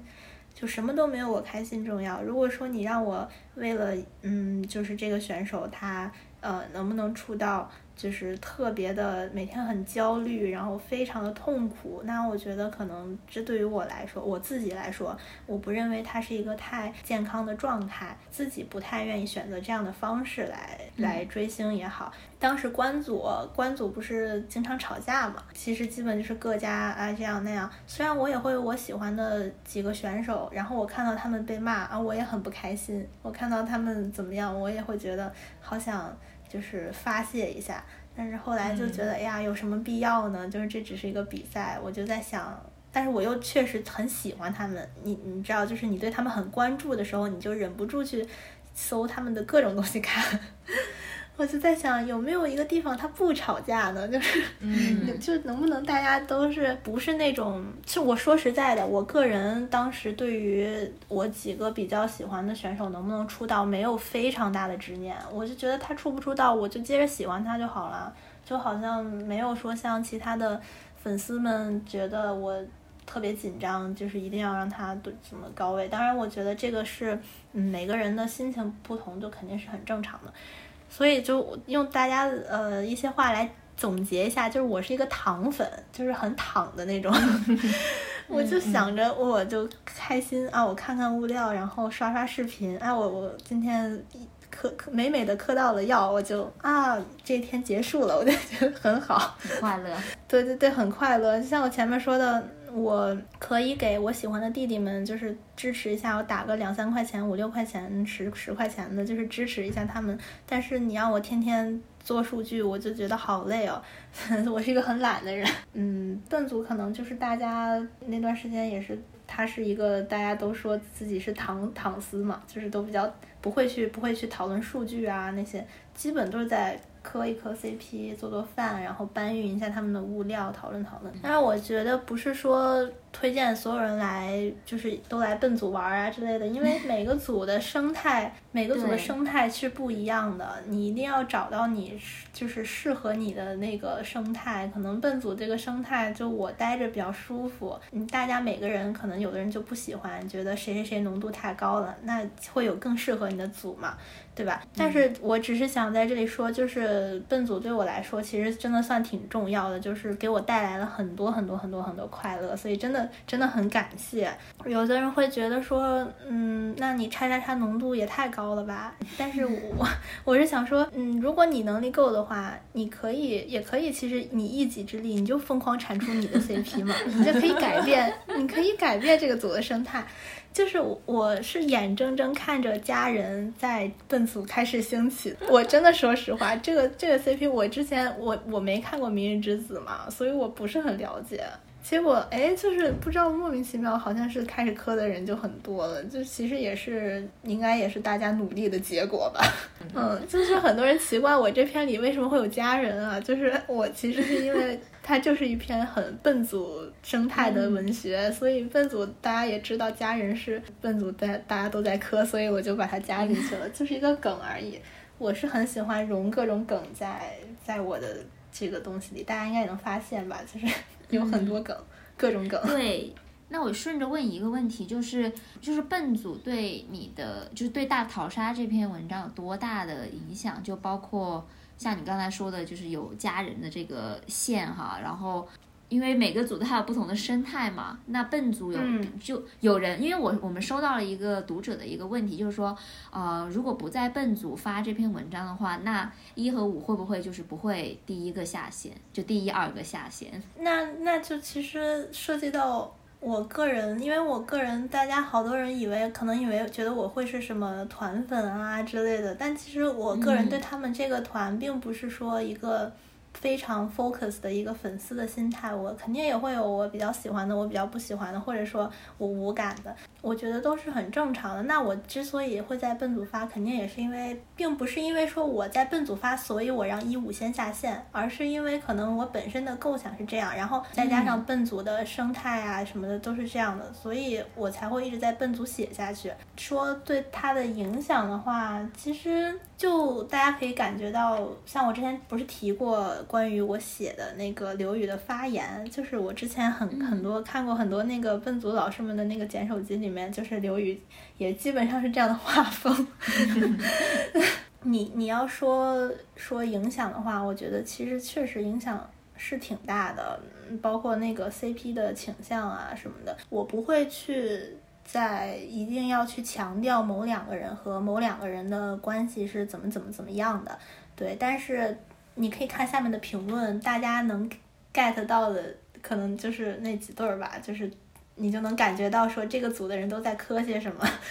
当然，组外的朋友一直在说说这个这个里面磕 CP 是绝对自由的，你不会说因为我我好像写什么谁和谁比较多，但是你本身是磕谁和谁的，那我就说不行，你不能这么磕，那那肯定不会的嘛。电影里面也是，你无 CP 的电影，大家磕 CP 都能磕出花来，所以我觉得也 OK，但是我不会刻意的。去迎合某一对 CP，我我肯定写这些这些两个人的互动啊，都是我觉得是在放在这篇文里面是合适的，然后我才会去写的。所以说，像之前会收到一些私信问能不能加谁跟谁的戏份，谁跟谁的戏份，我的回回答一般都是就是看剧情发展，就是自然而然的就会有。OK，因为刚刚就是说到了笨组的生态嘛。然后也说到了笨组是很重产出的这么一个小组。其实我后面有看到一种现象，就因为这篇文章它已经有很大的一个流量和曝光度了，所以是有很多就是没有笨组房子的人，他会把这个链接搬到比如说其他的讨论 Into One 或者讨论创造营的小组里面去分享。嗯。然后在分享的过程中，因为脱离了这个笨组的生态，可能大家就会对这个人物塑造或者是一些剧情走向产生一些质疑嘛。嗯。然后在这个过程中，就会有一部分的读者说，嗯。就是我们是不应该对产出进行质疑的，就是在饭圈这个环境里面，产出是没有罪的。嗯，就产出是产出，真人是真人，就是应该要区分这个事情。对，然后另外一部分人就是说，那可能你虽然是在做产出，但是你这个产出里面可能有所谓夹带私货的这个说法。嗯，就是老师对于就是这两种不同的说法有什么样的见解吗？嗯，首先我就是觉得夹带私货，它它不能说是一个批评吧，因为我觉得你。既然它都叫做产出了，它这个产出是从哪儿来？肯定是从这个作者的个人。那作者的个人的一些呃人生阅历也好，他的一些思想也好，他的写作习惯，包括他的整个的文字的风格。全部都是他自己的私货呀，就是他一定是会带到，一定是会带到他的产出里的。嗯，产出本来就是作者的私，就是自己自己的东西嘛，对吧？嗯，而且我认为，就是如果大家在评价说所谓的夹带私货，那可能我觉得也是自己首先对一些一些这里面的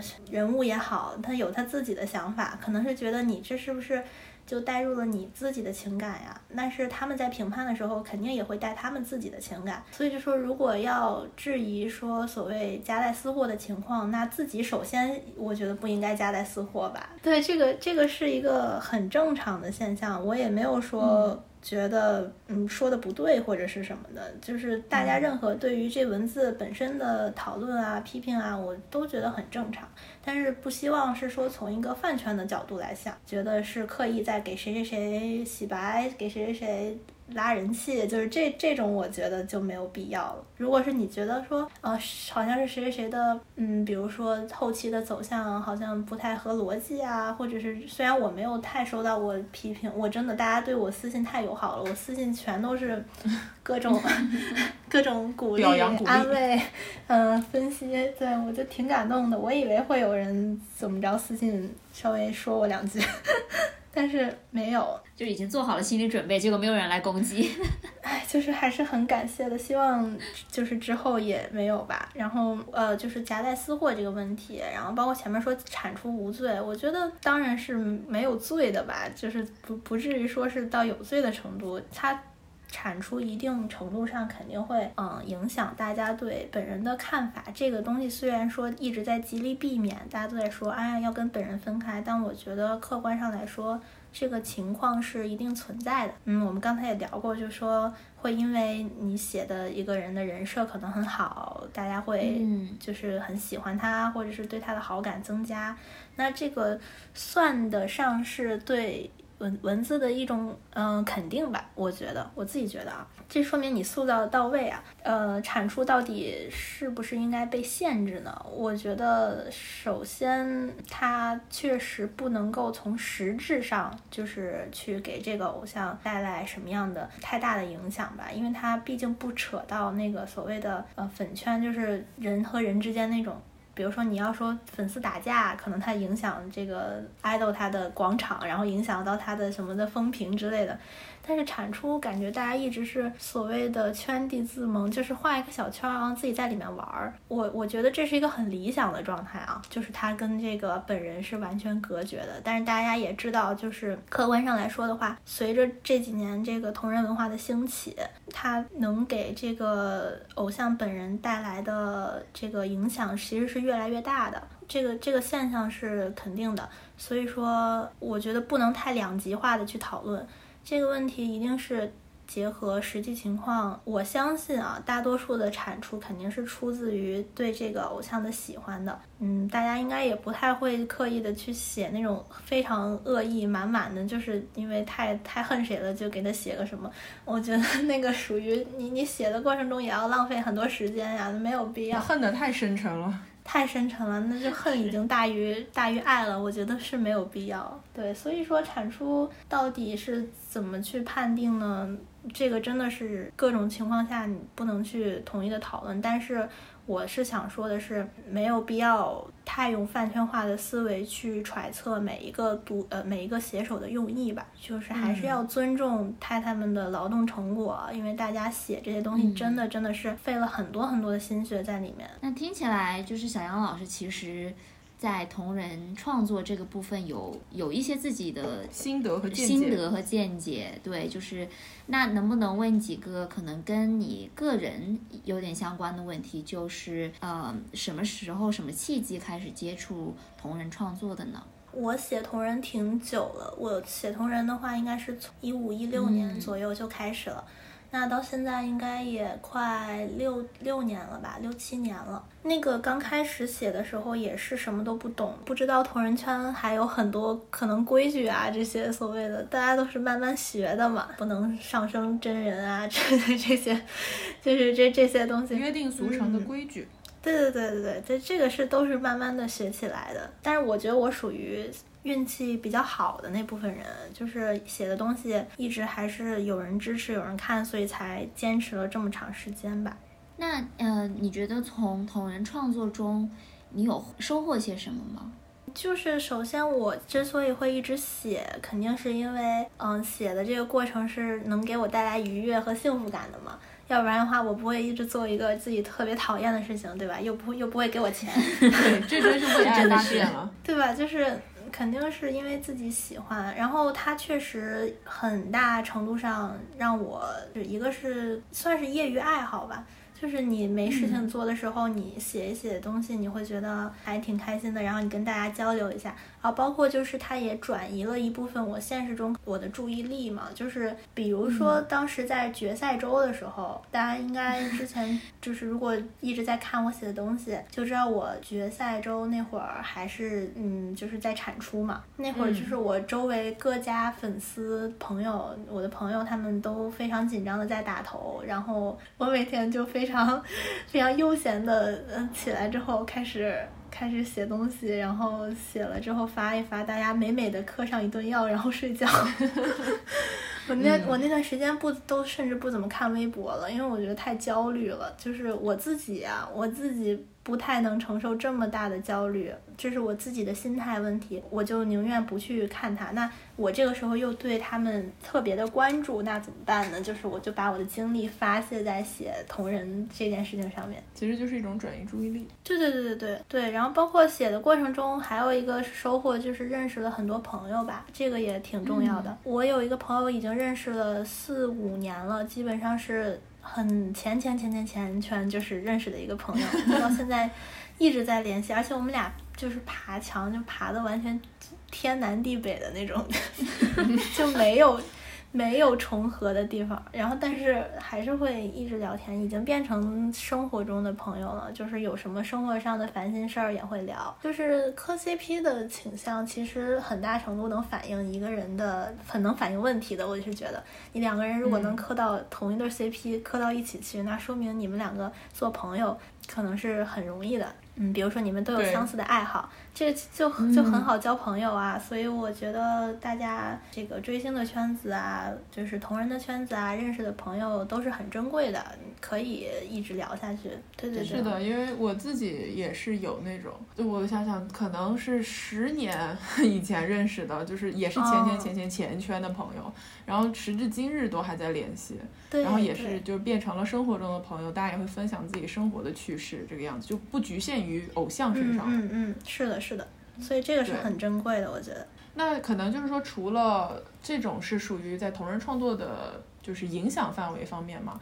就是在写作本身呢，是有，肯定是有的，不可能就是如果我写这么多年要一直原地踏步，我觉得有点惨，你知道吧？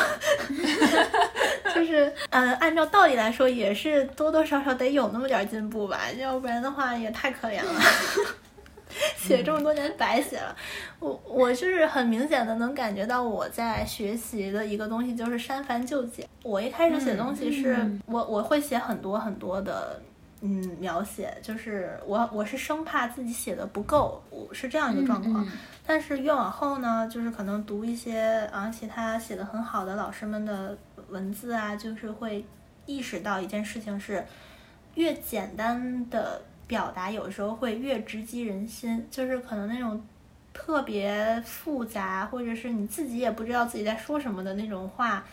就没有那么的能打动人。我到后来就更加追求说是那种故事上叙事的流畅啊，然后还有那种比较简练一些的文字。当然，我个人就是。个人的写作习惯呢，也是会加很多心理上的一些描写，还有就是那种渲染一下气氛啊，这个就是我个人的习惯。我觉得也没有说刻意的去掰它，嗯，就是越越往后写，会养成自己的一种独特的写作的模式吧。就是大家不是也很好奇我都是怎么写东西的吗？我写东西很简单，我我是很喜欢跟我的朋友聊我的故事的。我不知道是不是大家。写手老师们都有这样的习惯呢，就是有的时候你自己没有灵感，然后你跟朋友聊着聊着，哎，你就产生了一个 很完整的故事。但是你自己有的时候你自己想，真的是想抓破脑袋都想不出来一个新的梗。就所以我很感谢我的朋友们愿意陪我。聊就是哪个圈都是这样的，很感谢。嗯，一般就是聊聊聊聊聊完之后，你在那个脑子里大概产生一个故事的雏形吧，嗯，就开始写。我我是不会写大纲的，就是我大纲可能在我脑子里面，嗯，就是有一种写到哪儿是哪儿，船到桥头自然直的感觉。啊，然后我还知道，就是我的有一些朋友，他们喜欢先写一段儿。然后把那几段儿拼起来，再填中间，也是他们自己的写作习惯。我自己是完全不行，我真的是只能从头写到尾，而且要是修改的话啊，可能就是只会修改，比如说表达上啊，就是错字啊之类的东西。但是我不太会大改，因为我觉得大改前后的衔接就很麻烦，所以我一般都是嗯一边写一边改这样子。在比起我刚开始写的那段时间，我觉得就是。怎么说呢？就是你写多写，肯定是对你的表达能力啊，还有你的那个逻辑能力啊，都是有提升的。而且像我一开始写的时候，可能我写三千字，我就觉得好厉害，就是特别特别牛了。后来就是慢慢的写写写写写，积累起来，然后可能写到一万字，然后写到两万字，然后写完一个完整的长故事。我第一次写完一个完整的长故事，那个故事应该是三万字左右，就是我自己觉得好厉害，那个对我来说意义很重，因为在那个之前，就这里要说到一个同人可能跟原单区别很大的地方，就是原单的话，它它就是很长的一个完整的故事嘛，对吧？那同人它可能因为它本身你不用去呃介绍那么多关于他们本人的东西，因为大家对他们本人是有一些印象的。所以呢，同人很多那种呃几千字啊那种短篇的嘛，就是这种短的产出是非常常见的啊。我觉得这个也是区别之一，就是它是很好上手，就是你不用说你一上来就要求自己得写一个多长的东西。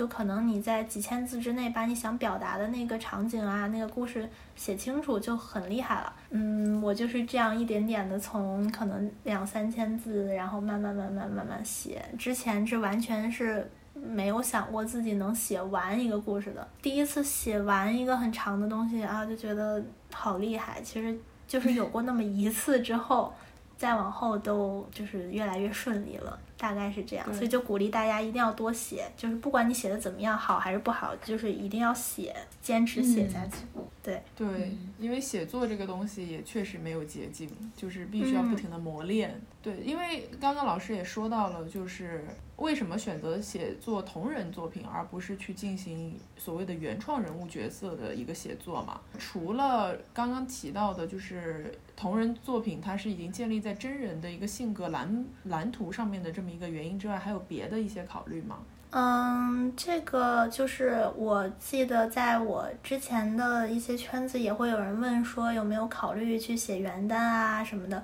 就是我自己是有试过尝试过去写一些原创的故事的，但是呢，我觉得原创故事这个主要的区别是什么？就我刚才一个也说了，我是一个很很懒的人，就很没有耐心。很多时候我写原单，就是可能我那个架构想的很好，但是我写到大概嗯一万多字，我就觉得哎呀没有人看啊，就是发出去了也没有人理回应我，就感觉好像丧失了动力一样。因为大家知道原单的话，其实。写的人太多了，然后你也没有一个说能够提前给你做一个支撑的东西。它完全是你自己重新去构造一个就是新的世界的那种感觉，对吧？所以这个对于作者本人的消耗就是真的是很大的，比同人大非常非常多倍。所以说我就是觉得同人给了很多创作者一个一个机会去呃让自己的文字和故事被大家看到，因为它本身是有很多这样的平台。能让大家接触接触到你的故事，所以哪怕你是一个第一次写东西的新人，你的故事也很容易就会被大家看到。那如果你写得好，就会受到很多鼓励，那你这是一个良性循环，你就会越越越写越好，越写越好。但是原单呢，机会就可能相对来说少一些。我觉得是需要一些运气的，嗯，我的我有个朋友，我觉得他写的非常好，就是他写那种古代的，但是我就看了，我就觉得，我说我的天呐，你这个 就是绝对值得，嗯，什么上个什么榜啊之类的，但是他首页之类的，对对对，但是就没有办法，你是一个新人的写手，然后。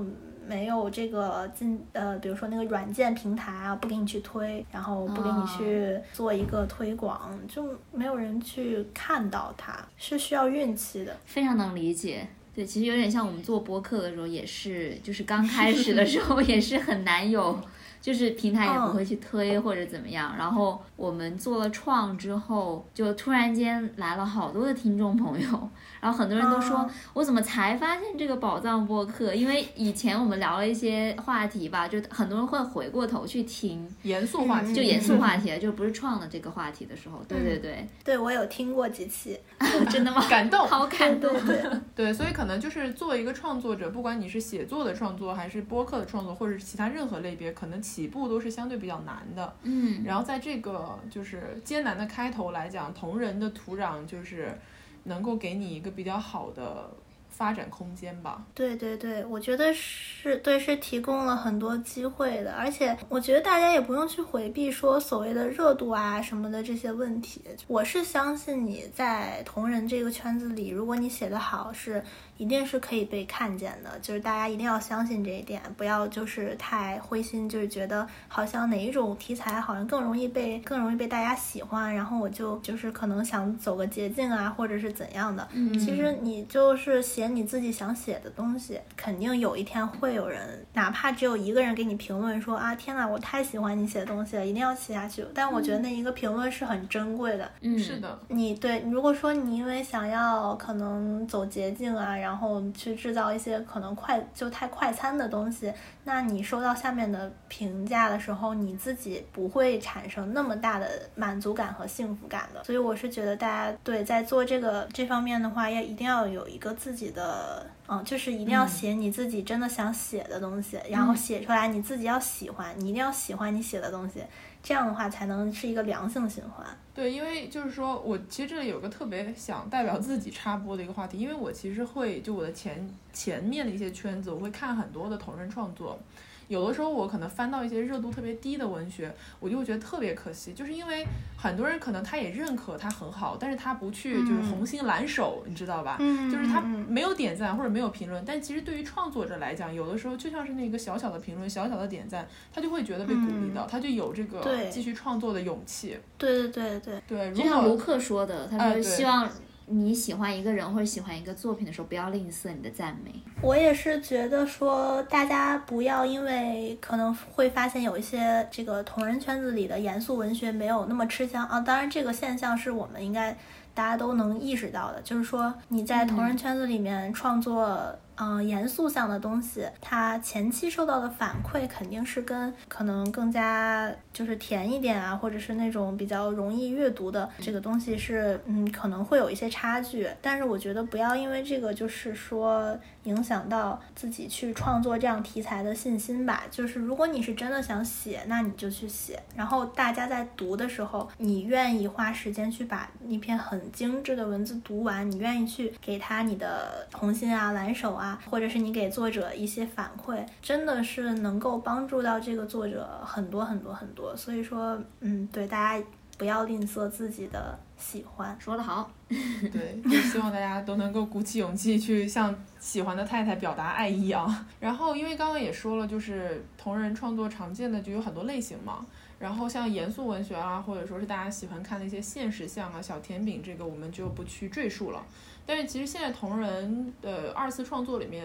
大家很喜欢看车，就是嗯喜欢吃肉，就是这个其实已经变成了一个现象。然后有一些好的十八禁文学要怎么去跟别的内容区分开来？我觉得这个其实是比较有意思的，想要听老师的见解的一个话题。想吃肉肯定是很正常的现象嘛，就是我也很我也很喜欢看车，就是，但是我是想说，是说，嗯，大家不要觉得写车好像是一个就是说特别容易啊，就是很怎么说工业工业流水线那种那种的东西，那也那也不是的，就是真正写的好的这个车，就是它也是会有一些。很鲜明的记忆点的，不是那种快餐式的，说我看完了就忘了的。你在写写车，就是这个车的好坏，大家肯定也是能够辨别出来的。你首先你是不是真的有自己的一些特色也好啊，记忆点也好啊，然后还有就是说你是不是能够抓住，就是读者到底喜欢读哪一类的，一下子就是吸引到大家。其实这个是很难的，我觉得并没有说同人文啊，同人文它只要你。你是用心写的，就是程度是相等的情况下，题材没有高低贵贱的，对吧？就算嗯，你就说我们刚才提到的小甜饼啊，其实我觉得小甜饼不是说不好。好。就是说，如果你是用心写的，它也是非常非常就是值得被大家看见和喜欢的。就是说，这个在用心程度相等的情况下，每一种题材只是说根据，只是说作者自己的个人的偏好不同，但他花费的心力是一样的。就是在车的这个这个分类下，也有也存在说写的很好的车和可能写的大家看起来就是没有那么喜欢的车。大家可能有时候形容说，觉得自己看 PWP 的时候像在看。看那种看破吧，确实满足一下自己的需求。但是对于我来说，我觉得一些写的很好的车，在我看来有点像是电影里的那种比较香艳的桥段，它是有剧情，就是还是有剧情依托，或者说你能感受到这两个人物角色是立体的。而且你能够感受到他们两个人之间的张力，就这些东西是你在看看破人的时候，你绝对不会有的。你你不会去关注说这两个这两个黄片演员他们是不是中间有什么故事啊，或者是他们的各自的那个身份来历是怎样？你只是可能只是想观摩一下那个过程，对吧？嗯，这是一些写的很好的车，它是真的让我能一直记住它里面的某一种描写，或者是一个设定，就是这个是我觉得很。厉害的一个事情，而且还有一些是它肉是穿插在剧情里的吧？啊，我觉得那种真的我是更喜欢，因为它它就是感觉就像是电影里面的那个那个桥段，它不是说单纯是为了就是吸观众眼球去加的，而是因为那个剧情发展到那儿了，然后自然而然的就有这么一段，然后非常美，就是真的是艺术品一样的那种。那我们对聊一下就是。比如说老师平时喜欢看什么电影呀？有没有什么想要安利给大家的东西？因为我想很多人可能会很好奇，能写出这样文章的人，他平时的灵感来源都是都是从哪儿来的？我刚刚有说过，我比较喜欢看就是弹丸啊，就是对对对，就这类型的动漫嘛。然后我还有一个很喜欢动漫是《命运石之门》，对我对这种什么时空啊，就是这种很感兴趣。极端情况，对对对对对，就是这些，还有人性的那种，还有啊，就像那个嗯约定的梦幻岛，我也挺喜欢它那个设定。啊，取向非常的明显呢。对对对，很很明显，很明显，就是我看动漫就是喜欢看这一类的，然后我觉得会很会很爽。然后电影的话，我反而看的悬疑项没有特别多，我看电影就是看那种。看文艺片多一些，嗯，那天有跟你们聊过嘛，就是说我比较喜欢是沉浸在那个文艺片的氛围里，就是我不会花钱去电影院看呃文艺片的，因为就感觉有点像花钱去发呆的感觉。是的，我看文艺片很喜欢发呆的，就是我基本是把那个电影打开了之后呢，啊，我进入了这个氛围，然后我开始就开始想我自己的事情，就是这个感觉很奇妙，我觉得大家可以试一试。比如说你哪次飞行，就是好坐飞机啊，然后你可以下载一部那个文艺片，然后你就看看看，可能看着看着，因为那个剧情进进展的。云里雾里的，你有点走神儿了，但是你会开始想很多很神奇的东西，因为你是还沉浸在这个氛围里，所以你想的东西可能会跟这个影片还从某种程度上有一些的联系，但是哎，又很多加入你自己的那种幻想，然后就这个时候真的能有很多种故事的灵感，就是我觉得是很神奇的。这个算是我没有灵感的时候的一个就是小妙招吧，我就会去看看 这种电影。那除了像是电影。方面的话，平时有看一些什么书籍吗？就是看书的话，我比较喜欢看港台的，就是作家写的小说。就是港台作家他们那个遣词造句啊，很有意思。就是他们的表达的风格好像跟大陆这边作家，哎，好像不太一样。他们有一些那种表达是很有点解构的那种感觉，就是他们会把一个事情啊说的非常的就是拆解开来，然后加很多的他们的想象和比喻在里面，这个感觉挺神奇的。我给大家推荐一个作者叫就是呃大家应该知道那个写呃房思琪的初恋乐园的那个作者林一涵，就虽然他已经。不，就是已经过世了，对，但是对，但是我我对我非常喜欢他，虽然他只留下了就是房思琪这一个作品吧，应该是，但是我我真的真的非常喜欢。然后还有就是一个是黄国俊，就是黄国俊，他是一个台湾的小说家，然后他写的一些散文和。故事的那个表达手法都蛮有意思的，然后还有就是我读比较多的是那个现代诗嘛，就是现代诗，它跟我刚才提到的那个电影很像，它是留给你很多的那个自己去想象的填补的空间的。现代诗我最喜欢的那个诗人是夏雨。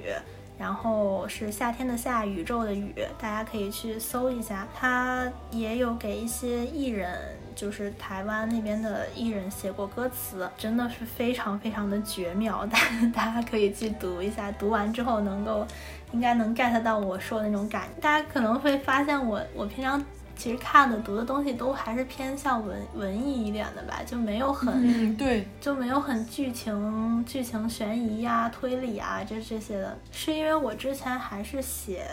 CP 项的东西比较多，我更更喜欢去分析那个两个人之间人物的关系，对，然后写这种推理向啊，就悬疑向的，其实是最近这一年，然后才渐渐开始尝试的，也挺新鲜的，嗯，对，在拓宽不同领域的。探索嘛，对对对，就会发现你 CP 写太多了，然后爱情那点东西你讨论的很多了之后呢，你就在想，其实这个世界上不只是只有爱这爱情这一种感情嘛，有些关系它也不能就是只用爱情或者是友情来界定，这个是我最喜欢的一种状态，就是那种很暧昧的状态。对我觉得这些灰色的状态是。最值得去探讨的，嗯，你在探讨这些的过程中呢，不定义本身就是是一个非常美妙的事情。你感觉你在探索一种未知的领域，好像你怎么样去解读都是合理的。那这就是一个很浪漫的过程，我就很喜欢做这样的解读。最近这一年写的很多东西，就算是 CP 像很多也是那种好像没有在一起过 OE 啊，或者是嗯暧昧像的东西啊，就是我我很很喜欢。讨论这样的话题。OK，那因为我们今天聊的内容也比较丰富嘛，就是也已经可以进入到一个收尾的阶段了。嗯，然后呢，就是最后可能就是代表我们好奇的听友和广大的读者来问老师一些简单的问题，就是大逃杀完结了之后，还会考虑继续创作 Into One 或者是创造营延伸相关的内容？嗯，就是说可能不会像在写大逃杀的时候有这么频繁的更新频率了，因为我自己的这边的生活上面也挺忙碌的，但是生命不息，嗑药不止吧，就 是我还是希望能够给我一些最近新 get 到的 CP 或者是人人物设定或者是什么故事，就是留留下一些我自己的创作。所以最近就是在想，因为很久没有写真正的 CP 向的东西了，所以就是接下来想可能写一些那种乱炖啊，就是有一些大家觉得听都没听说过的 CP 啊，或者是 或者觉得啊这个人怎么变成左位了，这这个人怎么变成右位了，就是这种奇怪的东西，就可能没有像大逃杀这么能够。被大家接受的，但是我就是想自娱自乐嘛，可能接下来就是还是会在发在笨组写写写一些自己能够 get 到的东西，所以接下来写的东西还是会更自我一点。可以，搞不好就意外的时候就造福北极圈了。就是基本大纲是写好的，嗯，接下来的更新就随缘吧。然后包括还会写很多这个大逃杀的番外嘛。啊，对，这个是很多人都在期待的。我自己想好了内容，具体什么时候写完呢也不知道。然后我给我的朋友们讲了一些就是梗概，然后有有的人觉得太刀了，有的人就觉得好像磕到了。哦，那我先提前问一下，就是说这个番外会是 CP 向的吗？对，番外肯定是会有比较突出某两个人关系的这种这种的描写吧，虽然不一定是说他们就是那种真的上升到爱情，但是可能就是会会有一些刻画吧。好的，那我们就剧透到这里，然后后续就期待老师的继续更新。嗯对哦，这里我特别要说一下，就是因为我们有好几个听友朋友 点名跟我们说了，就是老师这个 Niki 究竟还写不写了？哎，Niki 是我应该是我在笨组连载的第一个比较长的，就还挺神奇的。我我跟应该大多数人都是通过 Niki 然后记住我的那个笨在笨组的那个 ID 的。怎么说？当时没有想到就这么多人会看，我真的挺意外的。我也是第一次，这是我第一次写捡手机，然后好像很多大家都把 Niki 当做就是笨组女儿之类的，就是挺好可爱感谢的。嗯，但是嗯，为什么停更了呢？其实，哎呀，就是那段时间实在是成团的时候吧，就觉得，哎呀，这个团太这 emo 了。个决赛夜，哎呀，我就觉得应该每一届的选秀的决赛，大家都不会满意最后的结果吧。就是是的，很好奇这个问题，哎，真的有人会很满意，就是有一个选秀能够总决赛大家都特开心嘛，就是觉得这个团就是我梦想中的团，那我觉得好难啊，因为都会有自己的考虑嘛，所以要排名啊什么的，这么多人不可能真的完全按照你心目中一二三四五六七八九十十一，那我觉得太难了。不是有人说是出道夜之前就网上发起了投票，就说你觉得哪几个人能成团吗？结果没有一个人猜猜对的，没有一个人是完全就就没有一个人完全把十一个人全部都猜对的。对，哦，嗯，那是对，我觉得挺，哎，反正就是说那段时间不是很想再继续之前的东西了，但是也是跟着 focus 了一段时间，然后写了这个大逃杀嘛。我觉得应该不会再，我这样说大家是不是，大家是不是会很伤心啊？但是就是起码有一个嗯，结局，就是嗯其实我有我有说过，就是 Niki 是暂时停更了，对，所以可能、嗯如果如果我如果我哪天可能突然心血来潮，我就给他给给给一个结局吧，就是可能嗯 Niki 就突然、突然出来跟大家问好了之类的，对，那就那就给大家一个留一个惊喜好了。好的好的，果然是江湖骗子的。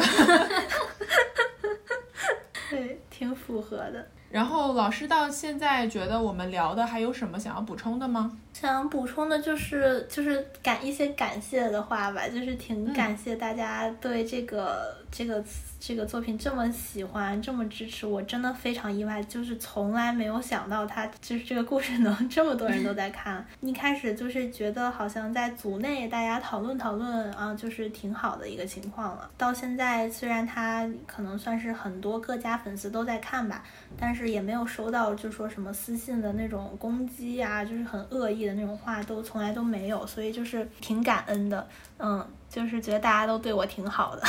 所以真的特别特别感谢大家一直的嗯陪伴也好啊，保护也好啊，支持也好啊，就是很很喜欢大家每一个人，大家每一条评论我真的就是会会去翻的，然后大家的那种分析我也是反复的去读的，嗯，我觉得这个作品能够完成，就是绝对不是我。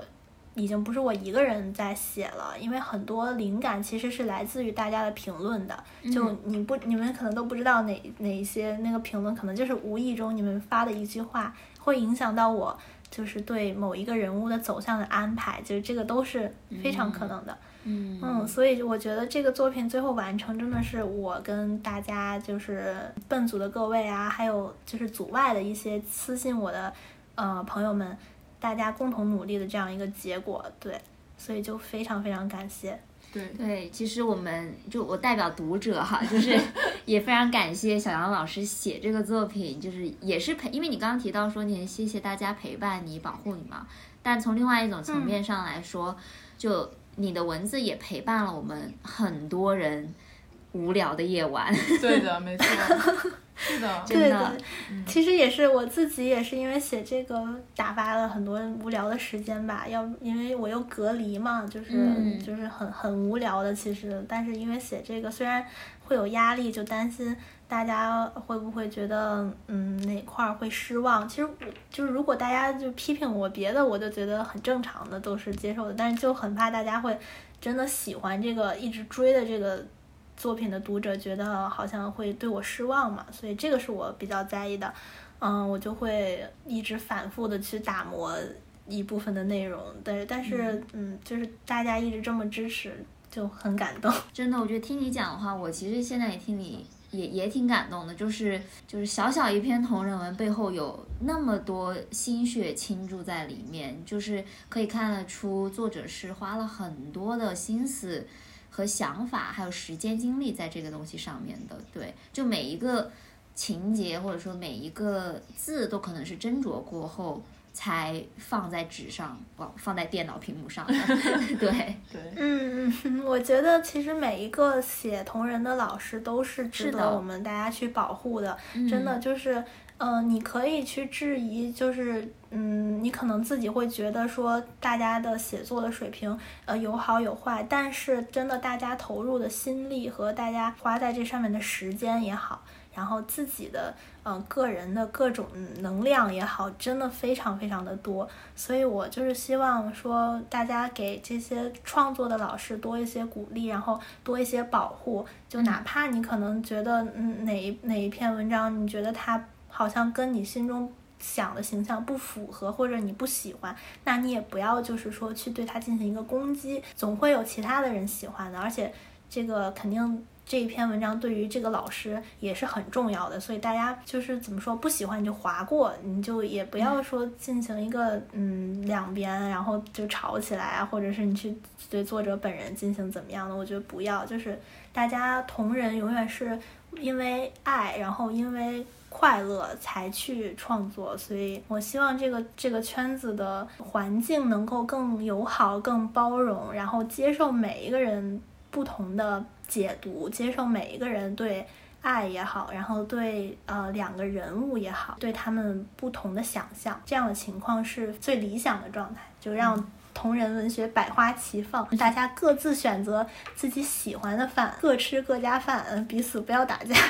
对的，对的，说的很好。嗯嗯，是一个理想的环境，需要我们共同去创建。是的。然后就是说，呃，非常感谢小江老师今天能够在隔离还有创作的间隙当中抽空跟我们进行这一期线上录制。然后我们也非常希望，就是虽然大逃杀它这篇文章告一段落了，但是大家对于这个团这个节目或者是其他的一些同人创作给你带来的热情不要熄灭，就是大家还是从中能获得快乐是最重要的。没错，当当当当，下期预告，下周五我们会继续更新元龙安利局的栏目。这次要给大家推荐的书目是《艳女》。作者是超级犀利的日本学者上野千鹤子老师。这本书它很薄，但是却提出了非常多有意思的与我们生活息息相关的问题以及解读，啊，包括但不限于男人之间的恐同心理是如何而来的，为什么很多男人他瞧不起女性却离不开美色，耽美同人等十八禁文学是否是对男性凝视的反转，女性主义者是否也始于厌女呢？我们在上个月针对这本书举行了两场的读书会，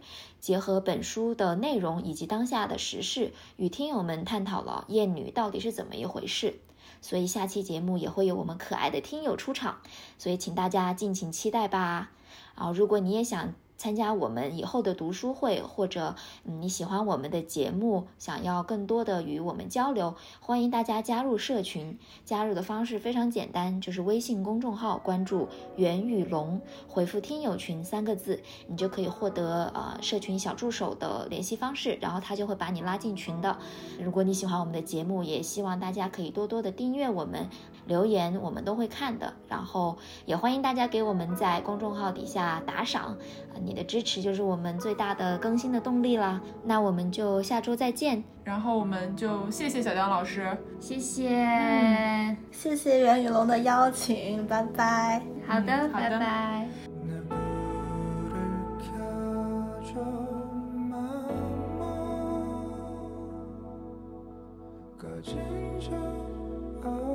하지만 날 믿.